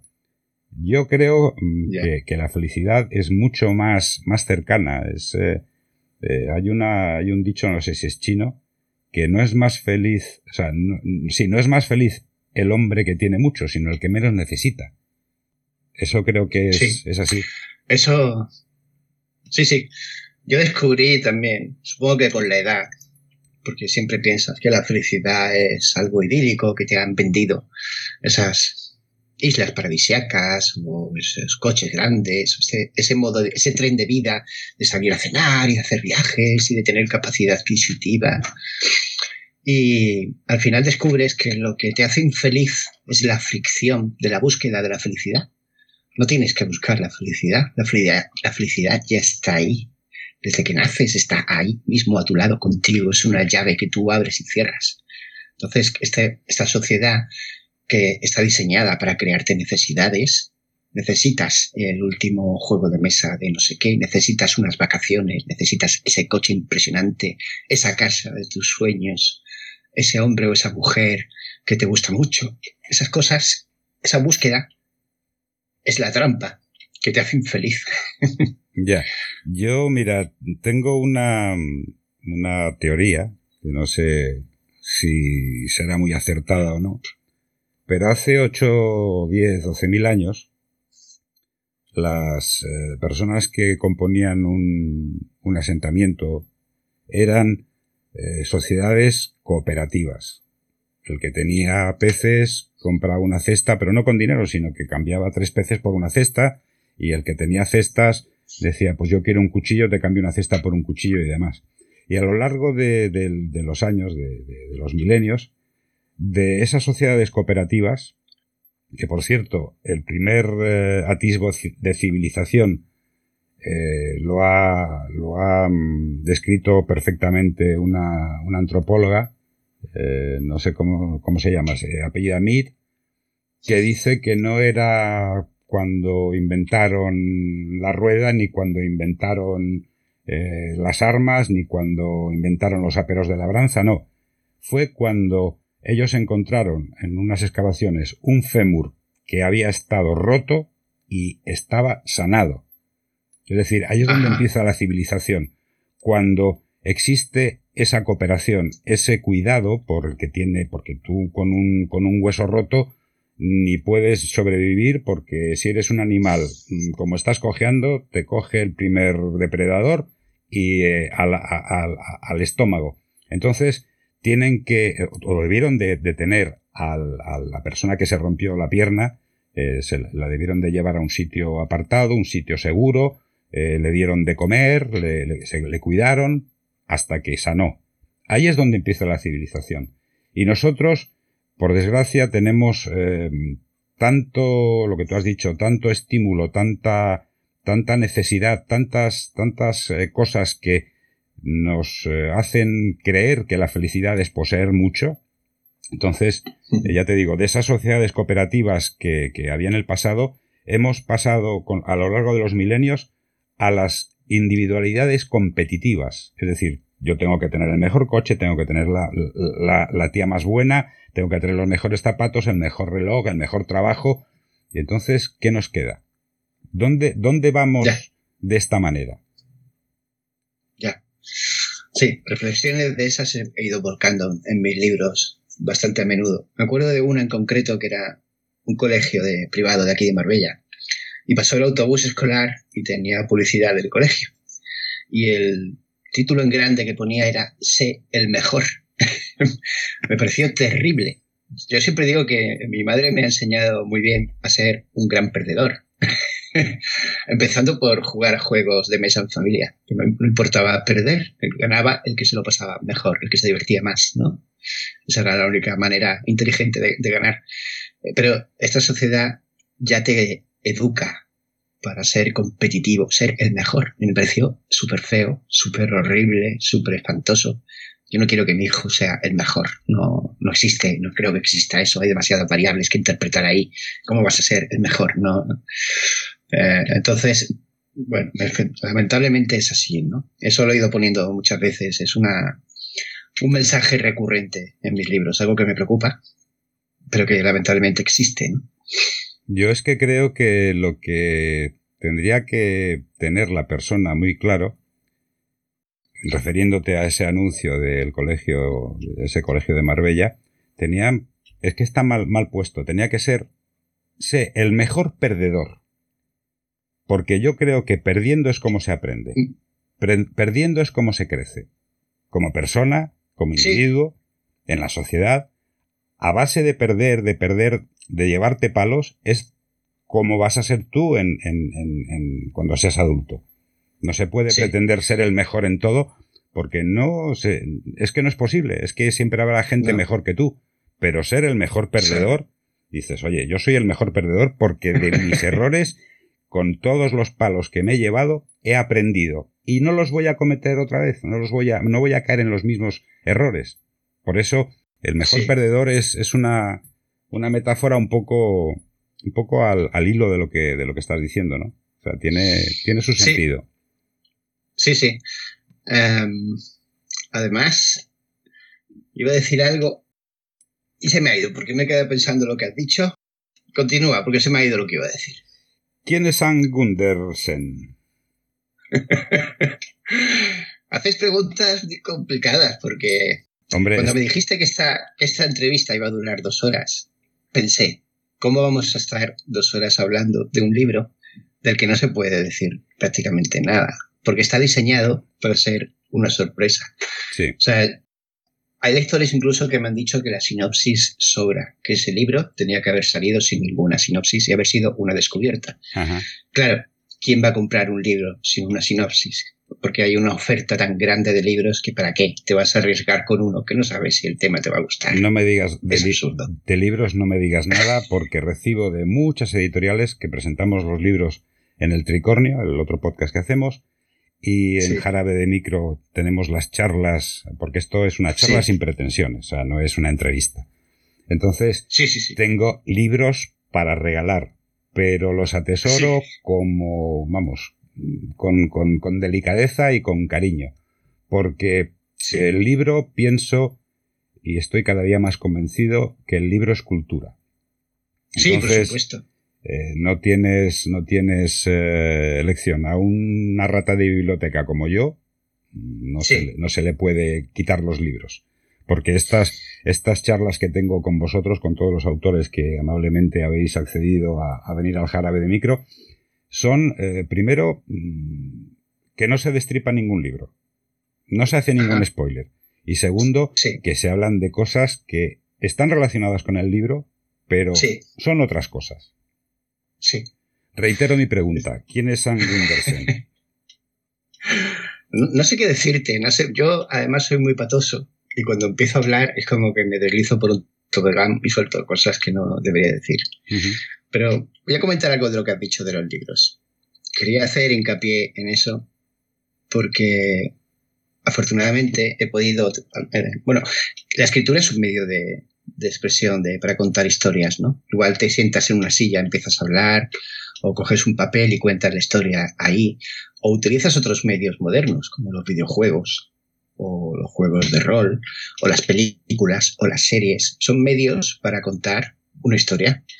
Y haciendo guiones de cine, que he hecho alguno, que me han contratado para hacer un guion, eh, me quedo con la literatura. Porque el cine es muy directo. Tú puedes con un simple trazo y una música conducir al lector y representarle una situación. Pues si es apocalipsis, pues un entorno frío, los edificios rotos, la música lúgubre.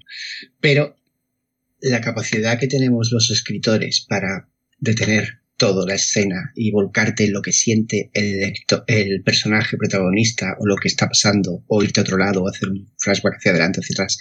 Todo ese tipo de cosas eso no lo tienen otros medios. Y de todo lo que he probado, por muy, muy dinámico que sea, interactivo, como los videojuegos, por ejemplo, sin duda los libros te permiten eso. Y eso hace que el lector eh, viaje a través de un libro porque abarca muchísimas cosas que no están en otros, en otros medios. Entonces leer realmente te abre la cabeza para muchas cosas. Y no me extraña que los asesores y que la gente que lea que lee tiene otra visión más abierta de la vida, otras, una mente más, más, más trabajada, porque lo considero imprescindible.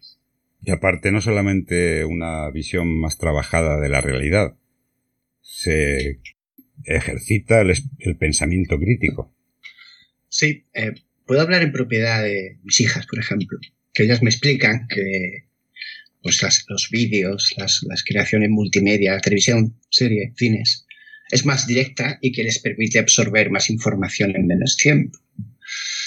Pero eh, creo que el problema de la gente que descarta la lectura es que no comprende eh, la multidimensión que te ofrece un libro. No saben que leyendo eso estás leyendo la voz del narrador, los pensamientos del escritor, las reflexiones, unas frases que se te quedan más que otras. Hay muchas reflexiones ahí escondidas entre líneas que, llegan de una manera o de otra, Y eso no lo tiene ningún otro medio.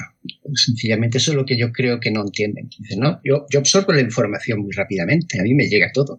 Mira, en un media hora, 20 minutos que dura un capítulo de estos, ya he absorbido la historia que me llevaría eh, ocho horas leer. Pero es que te estás perdiendo muchas cosas que están entretejidas entre las líneas, sin duda. Es que yo pienso que eso es hacer trampa. Y eso nunca puede llegar, nunca puede llegar a, a buen término, porque yo imagínate, un libro, cualquiera, de los que me he leído a lo largo de la vida, ese libro, eh, los paisajes que describe el autor, los personajes, las características físicas de los personajes, todo eso me lo imagino yo. Leyéndolo, hago mi composición mental de cómo es este protagonista, cómo es este secundario, dónde están viviendo, cuál es el paisaje que se ve.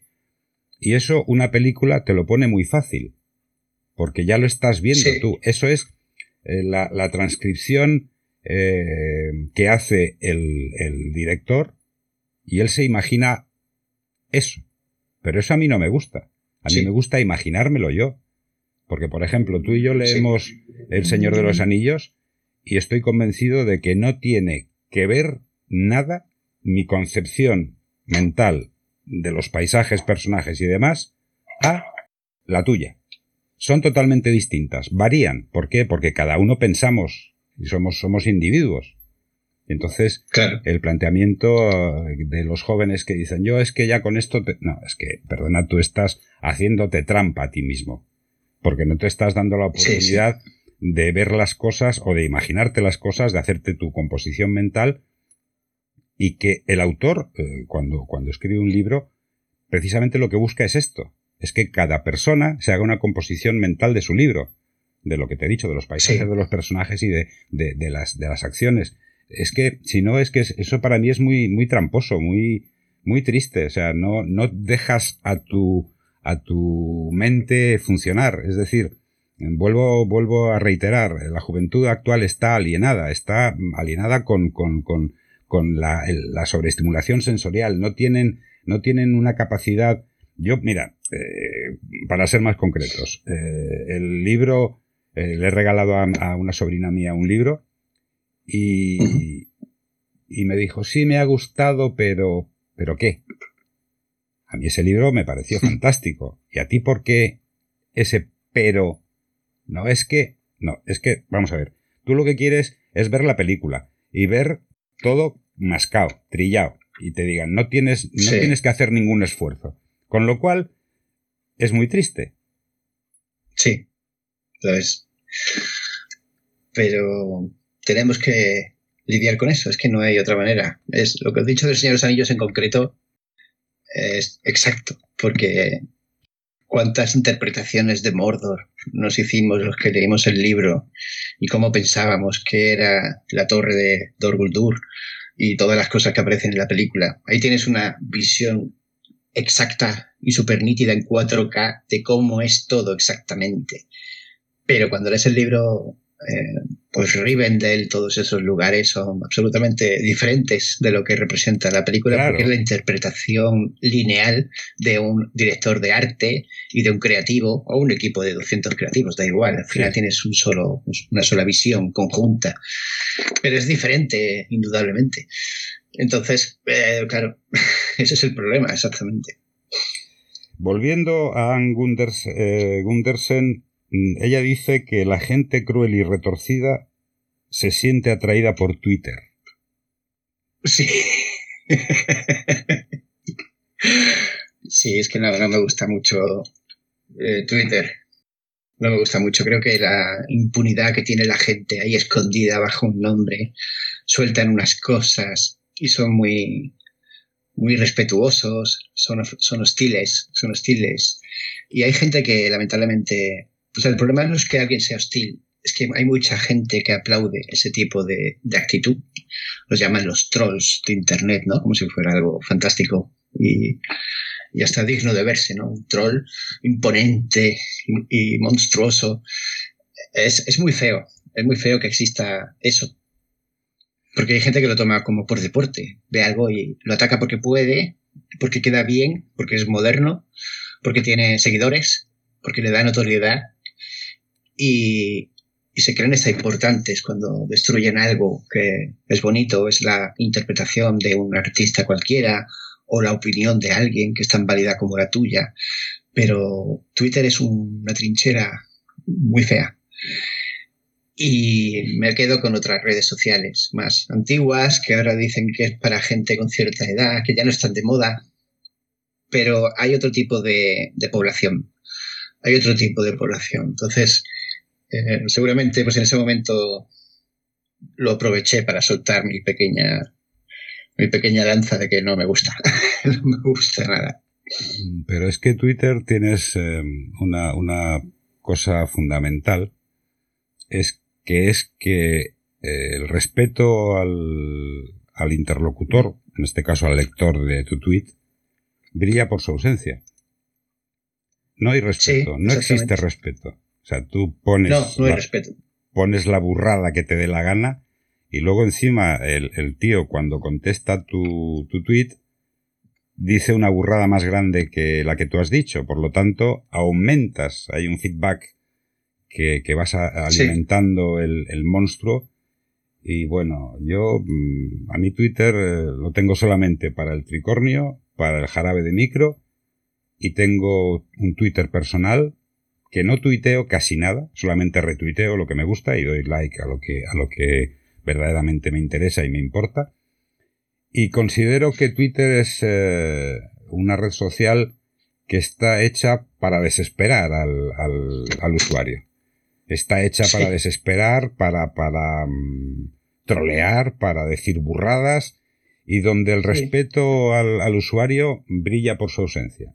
O sea, es, es mi opinión. Sí, estoy de acuerdo contigo. No, también lo uso poquito, cuando tengo algo importante que anunciar, lo suelto y, me voy corriendo, no, no, miro ni respuestas ni nada de eso, porque no...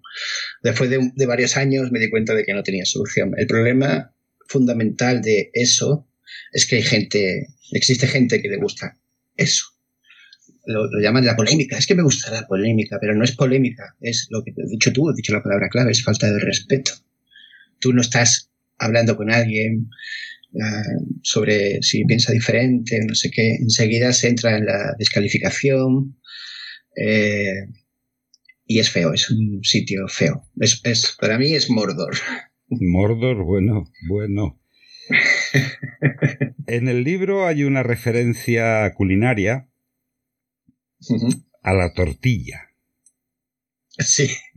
El 50% la quiere con cebolla y el 50% la quiere sin cebolla. Es decir, hay facciones culinarias. ¿Por, qué, ¿Por qué esto? yo, por ejemplo, te digo una cosa. Yo sería de la facción de con cebolla. Y bien blandita, bien, bien, eso es delicioso. Pero ¿por qué? creo, creo, que en el libro, en el libro queda claro que es con cebolla. Sí, sí, sí, por supuesto. Pero vamos, pero ¿por qué esta, esta referencia culinaria en el libro?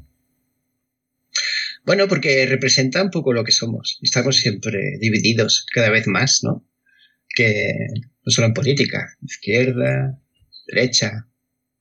En realidad da igual, porque somos todos bastante idiotas votando a gente que, que nos roba en todos los bandos, ¿no? no hay, la solución no es ya no es votar, hay que inventar un sistema nuevo porque no, no funciona. Desde el momento en el que el ladrón te dice, utiliza esta herramienta para elegirnos, eh, obviamente no, no, no, no, puede ser. Hay que, no sé qué, cuál es la solución, desde luego no creo que sea una solución a la francesa de coger una guillotina y empezar a cortar cabezas. Habrá, habrá otra, no se me ocurre cuál, no, no es mi trabajo. Eh, pensar en la solución, pero soy gente muy sesuda que está por ahí, pero como esas herramientas están las, las ingenian los que están arriba, pues obviamente no vamos a tener ninguna. Vamos a seguir condenados a repetir esta cadena de turnos. Ahora te toca a ti, ahora te toca a ti. Y todos hacen lo mismo, que es interesarse en su propio beneficio en decremento de, de nuestra capacidad de vida, que cada vez es más reducida. Entonces, este debate de la tortilla, pues era para decir, mira, esto siempre hay dos bandos, da igual en qué estéis, están los buenos, los malos, están esto, lo otro, pero estamos todos divididos. Era tan simple como eso, porque siempre hay unos debates eternos y enormes sobre la tortilla, que es humorístico, ¿no? No es un debate serio, no es preocupante, no es desenfada, hay muchos memes, pues yo prefiero con cebolla, con cebolla, yo soy cebolla, pues la tortilla sin cebolla es un ladrillo, lo que sea. Pero es una representación muy exacta de, la división. Que estamos siempre, si es por temas de religión, de ricos y pobres, de derechos, no derechos, de empresarios y trabajadores, siempre estamos igual, no hay nada en lo que estemos de acuerdo.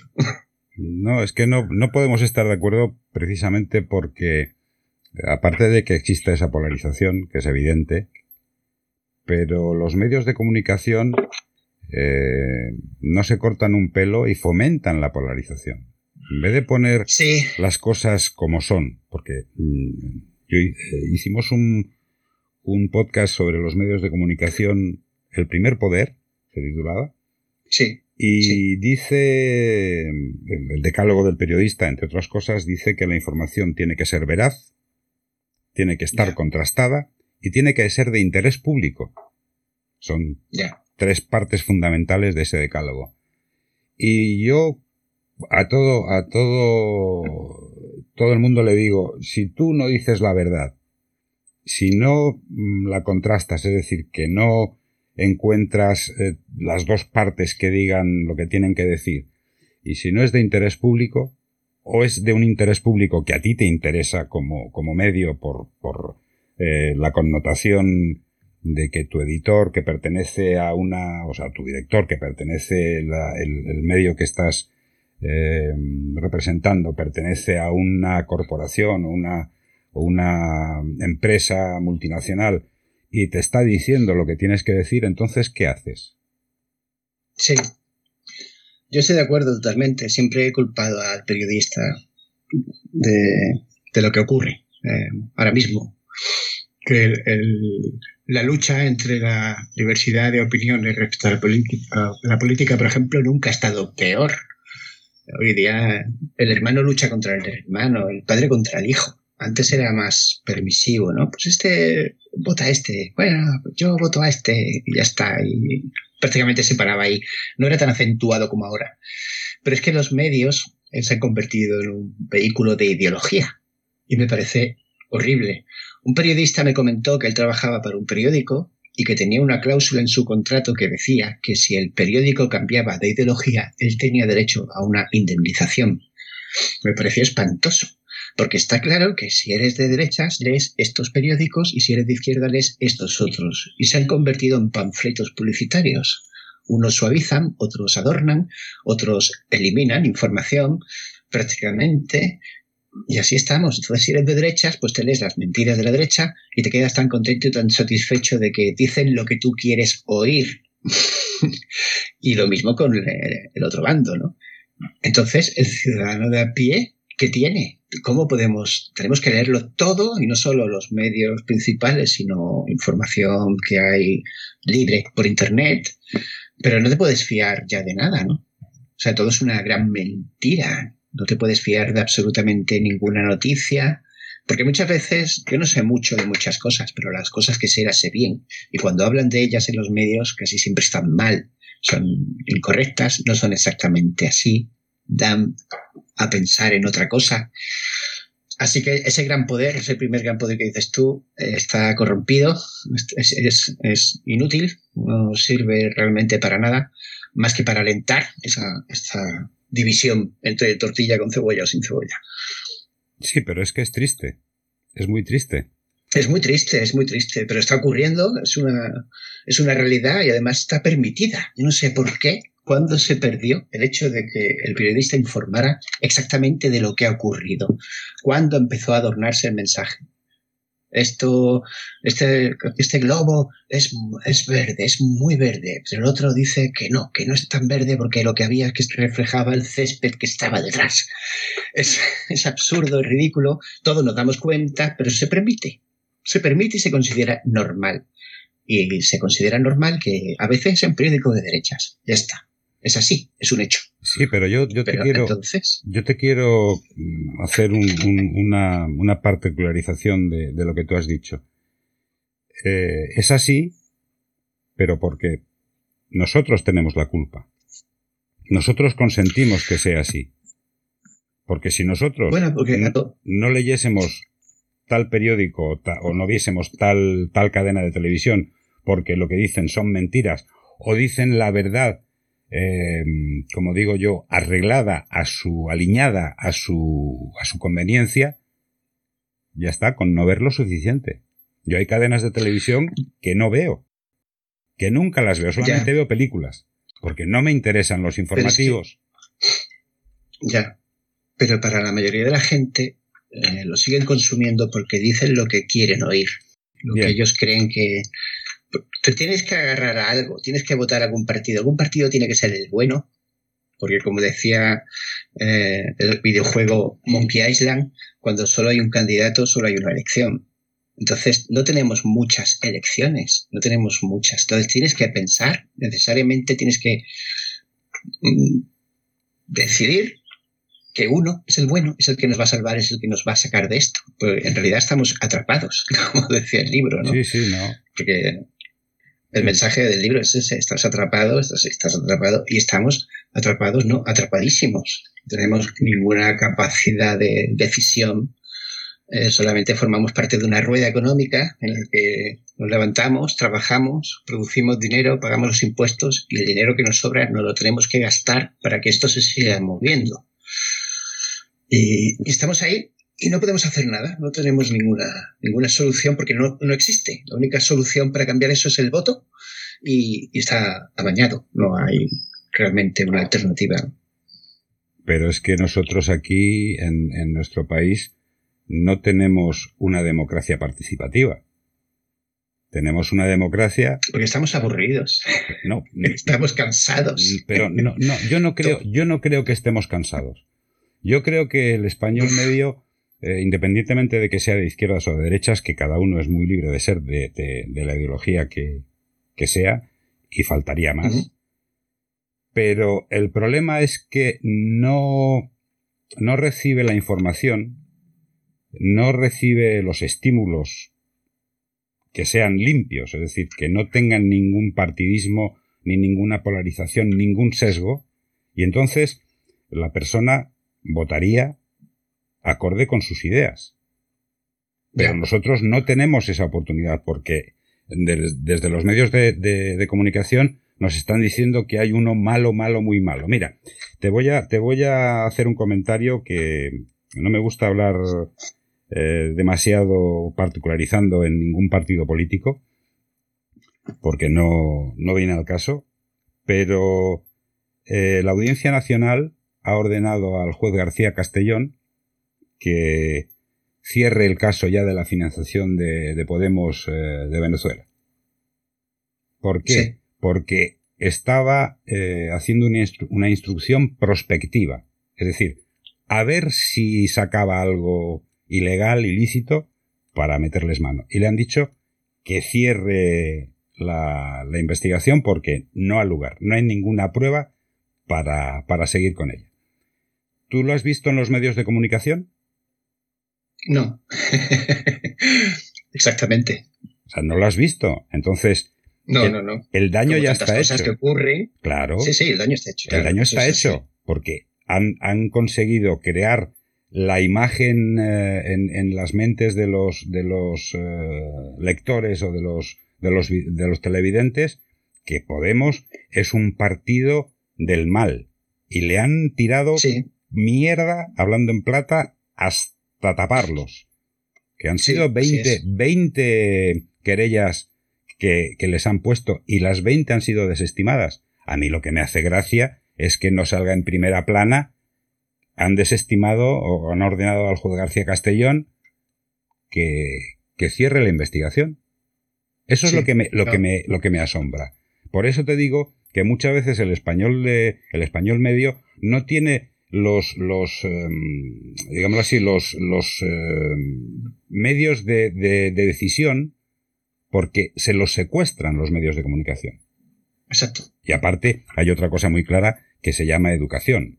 Porque yo hago, hago diferenciación entre la educación, que es la, que recibes en tu familia, eh, dar gracias, por favor, las antiguas normas de urbanidad, y luego la enseñanza. La enseñanza, en, tú en, la escuela, bachillerato y universidad, no vas a aprender a decir por favor, ni a ceder el sitio a una persona mayor, ni decir gracias. No, tú vas a aprender matemáticas, biología, lengua, literatura, mediante el acto docente.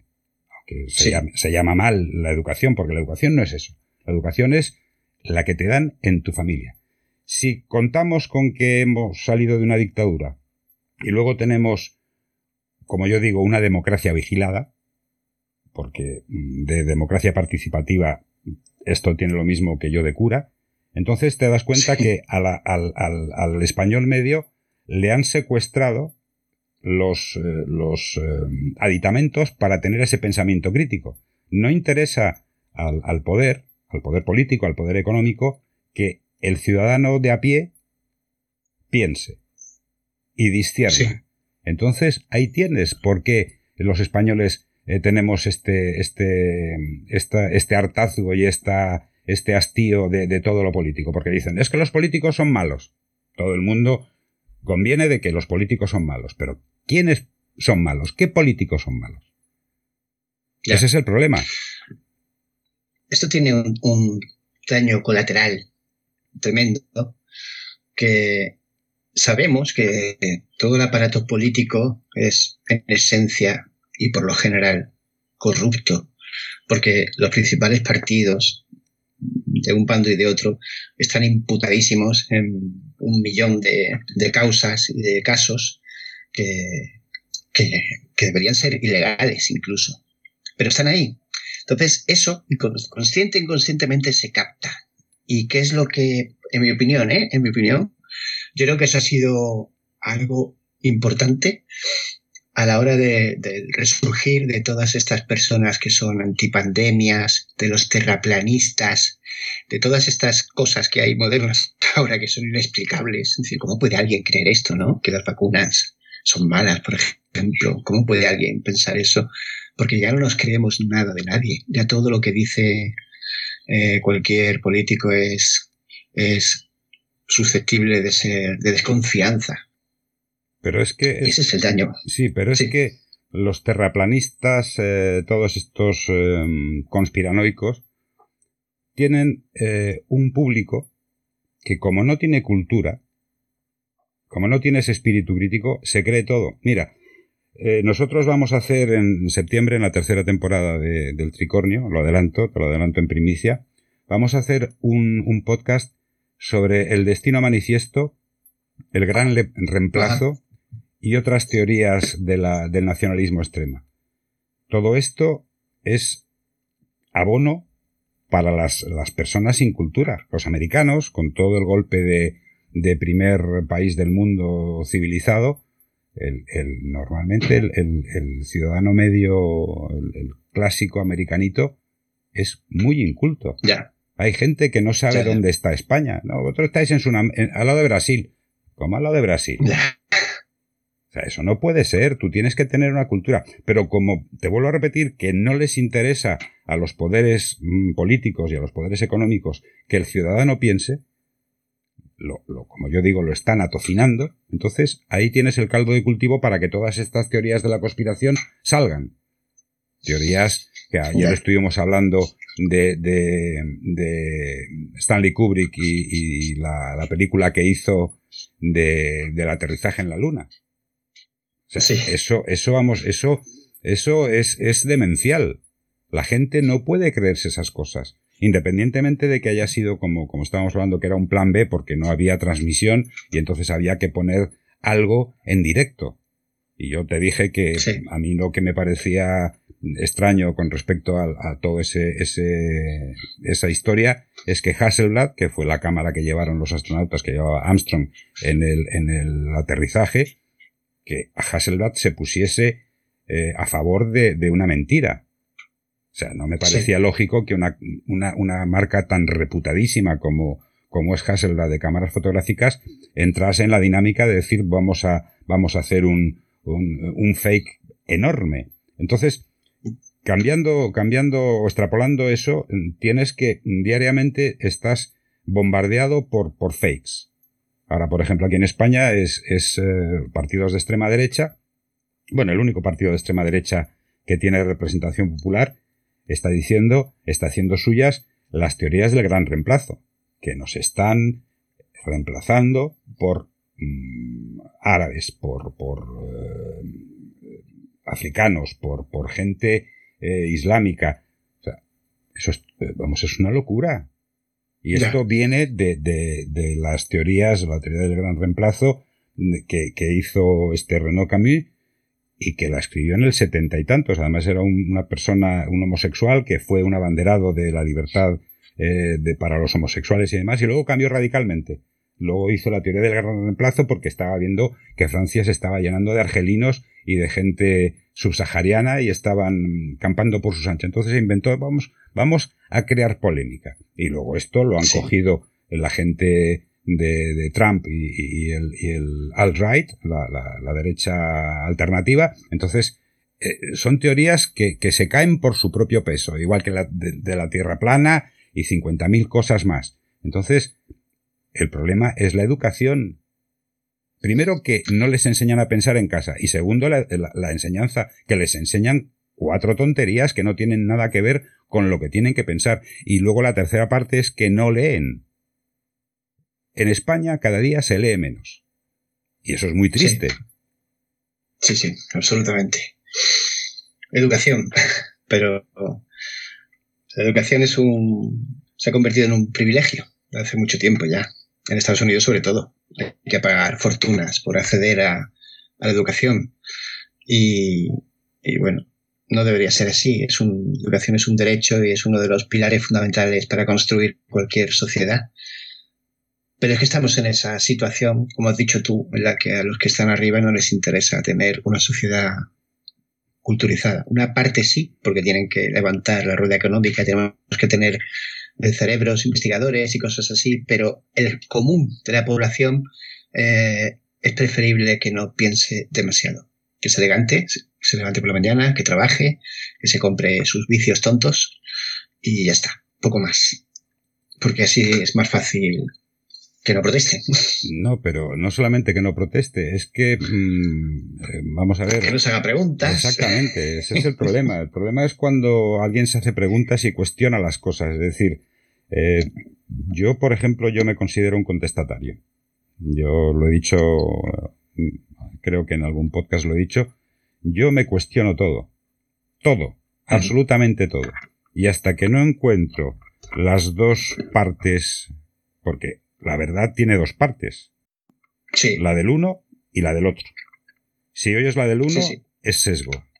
Si oyes la del otro, es sesgo. Tienes que oír las dos partes.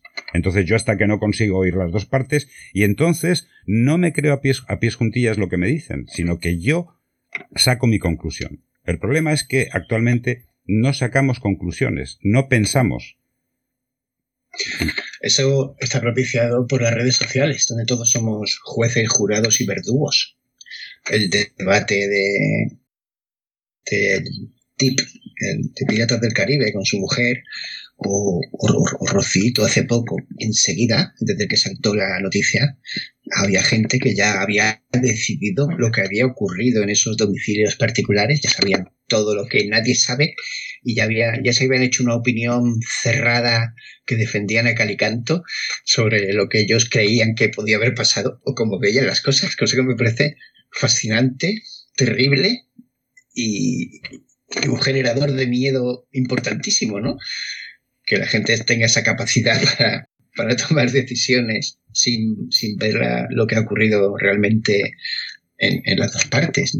Pero eso es así. En las redes sociales tú lees algo, un titular y ya decides espontáneamente quién tiene razón. Me parece imposible. No creo que ni el juez más capacitado, sin hacer mucho trabajo de investigación y de estudio, de análisis psicológico incluso, sea capaz de discernir nada.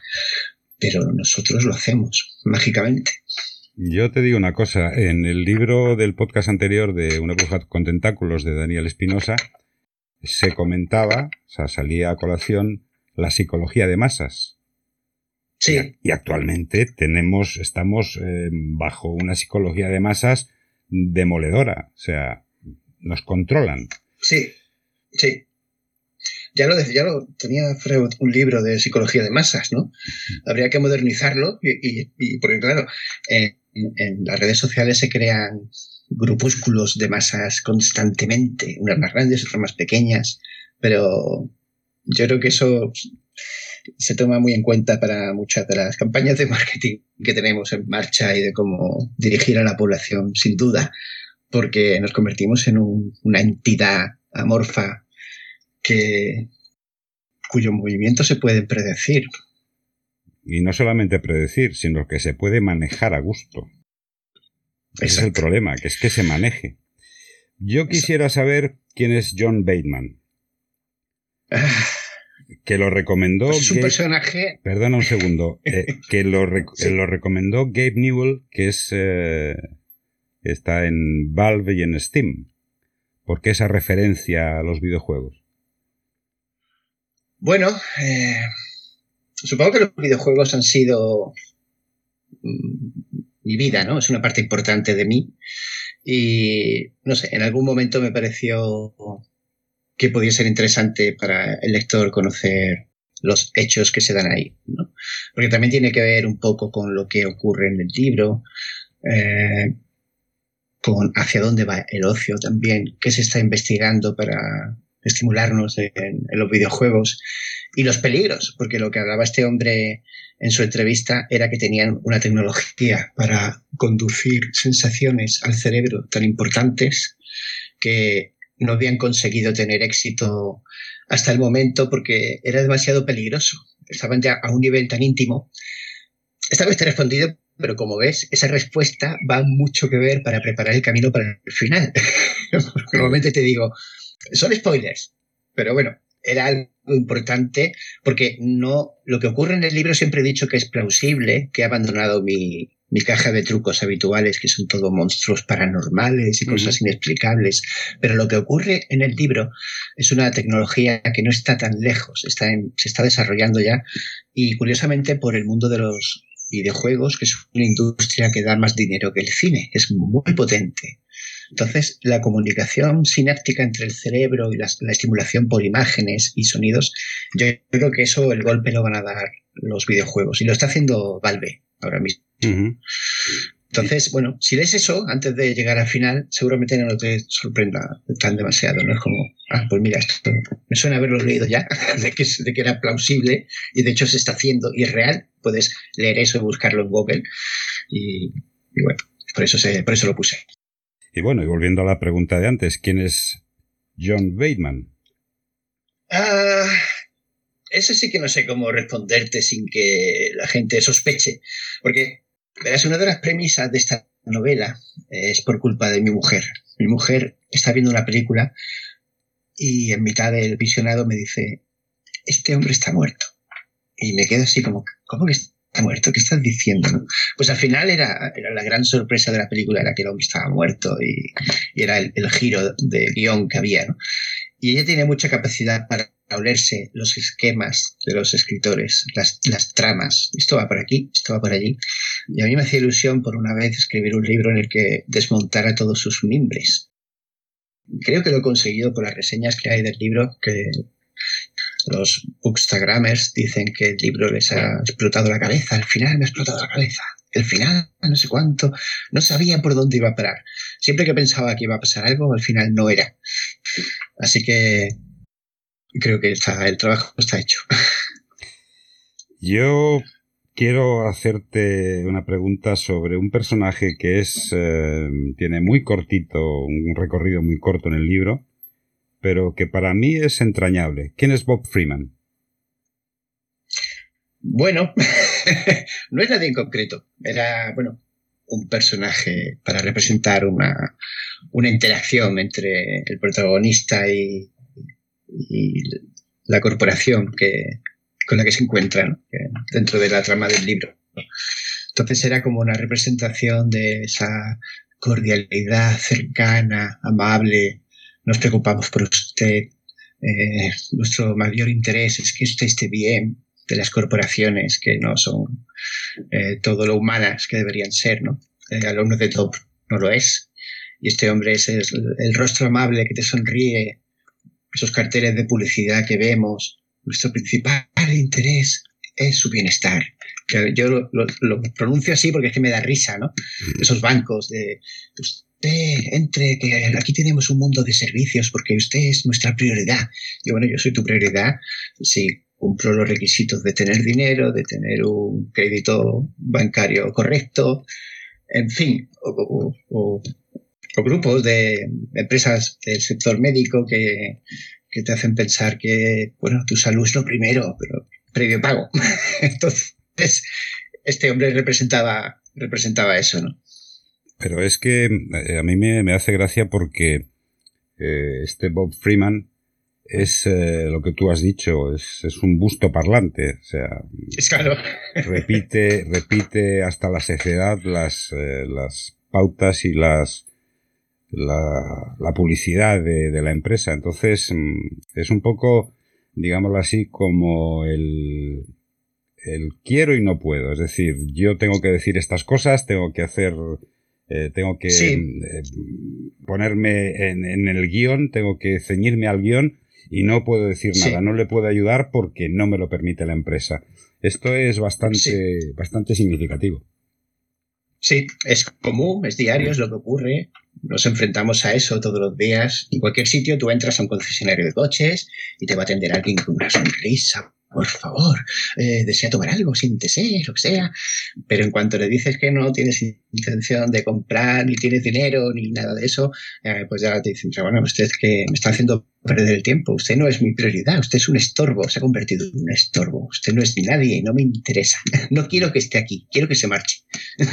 Sí, eso... Entonces, pues esa, esa ficción que nos, nos ponen ahí tan bonita, todo tan precioso, con la musiquita, pues bueno, es una vestimenta que se ponen para parecer guapos y guapas, pero en realidad todos sabemos lo que, cómo funciona todo. Nadie se preocupa por ti que hoy día, eh, si no tienes algo que intercambiar en esta rueda económica, pues no, no, eres nada, eres un sin techo, eres un, algo que molesta a la vista. Todo es artificial. Sí. Tienes eh, alusiones yo siempre rebusco en, los libros que me leo y, saco mis conclusiones. Unas alusiones directas a 2001, una, odisea en el espacio de Stanley Kubrick, y aludes a Bastian eh, de la historia interminable, porque había eh, un, una un personaje o una, una, un nombre, Baltasar Books. Y esto te habla, te habla de estas películas eh, y de es, es, significativo que pongas tanto tanto de tu bagaje y, y, aparte yo creo que ya te dije sin, sin ninguna vergüenza totalmente como digo yo con, con una, una naturalidad eh, que, que hace que sea, sea divertido. Hay otra cosa que me ha llamado la atención, que es a lo que tú te refieres con el enganche, que no vamos a decir qué significa, pero es como ese ancla mental que, que tú utilizas para no perderte. ¿Por qué el enganche? Bueno, de alguna forma había que llamarlo y, y que no fuera eh, revelador, que no despertara ninguna sospecha sobre lo que sobre la trama oculta del libro. ¿no? Pero es una manera de aferrarse a la realidad, de no perderse, porque cuando todo es falso, todo es una, una incógnita, de alguna manera tenían que mantenerse sujetos a... Eso viene, eso es, eso es el mundo, lo que, la frase que decías tú del vino, pues en realidad es un libro casi etílico, porque estás perdido en, fantasías, en cosas que parecen ser, pero que no son, que las ves de una manera, pero luego cuando recuperas, se te pasa el, efecto del alcohol, pues no eran así, ¿no? Así que, bueno, era una manera de, de representar eso, de construir algo para que esta gente pudiera mantenerse sujeto a, lo que es real. También Así dicho, para intentando, evitando el spoiler, claro. Sí, sí, no, evidentemente. También haces alusión a las proyecciones, a los recuerdos convertidos en objetos. Sí, Sí, es prácticamente lo mismo. Forma parte de la, construcción de, del misterio de Alone at the Top. Entonces, bueno, una manera de explicar todo lo que había ocurrido en el libro, que es bastante extraño. Las conversaciones que tiene con Am, eh, lo que habla con, con, con Gabe y el otro. Pues todo eso había que darle una explicación que fuera lógica y que justificara todo el periplo del personaje, ¿no? Entonces, bueno, son pequeñas, pequeñas herramientas que se me ocurrieron para darle explicación a, la historia. Y herramientas que funcionan muy bien, hay que decirlo. Sí, deberían, sí, sí, deben, funcionar bien, si no, están perdidos. No, evidentemente, un libro que no, que no funciona, aparte yo soy de la opinión que un libro, si en las primeras 10 páginas no te engancha, ya no te va a enganchar nunca. Por mucho que lo leas y por mucho empeño que tengas, las diez primeras páginas tienen que ser lo suficientemente atractivas como para que tú tengas la curiosidad, simplemente curiosidad. Ya no te digo profundizar en el libro porque yo cuando, cuando leo los libros para jarabe de micro, mm, escarbo y saco lo que, lo que no se ve. y creo que ese es, ese es mi cometido, ¿no? Entonces... Eh, sí tienes alma, tienes alma de editor, digo, porque mm. ellos, por bueno, para bien o para mal hacen eso, ¿no? Te dan una oportunidad de 5 o 10 páginas. Si las primeras 10 páginas no tienen el sabor esperado, no siguen, porque su, tienen muchísimos manuscritos que les envían y tienen que evaluar muchísimas cosas. Entonces, si ya falla de base, pues no, no, siguen, Yo te digo que eso es eh, una, una cosa que nunca me habían dicho, que tengo alma de editor. Sí, sí. no, y vamos, yo no, no, no, creo que lo hiciese mal porque, ya te digo, soy una rata de biblioteca y, destripo todos los libros porque es que los libros se lo merecen. Se merecen. Sí, es, lo que haces con, con ese trabajo que haces aquí en Jarabe de Micro. Estás analizando libros, estás sacándole una profundidad que muchas veces los autores no somos conscientes de haber puesto. Estás sacando unas cosas y analizando eso es el trabajo de un editor con un manuscrito, ¿no? Ver las posibilidades que tiene, las interpretaciones, el trasfondo, las vueltas, qué es lo que vale, qué es lo que no. En este caso, no lo has dicho de manera directa y seguramente no para que con esa intención, pero Digo que tienes alma de editor porque ya estoy tomando notas de no poner tantas referencias frikis en mis próximas novelas. no, pero vamos, que las referencias frikis están bien. Están bien, ¿no?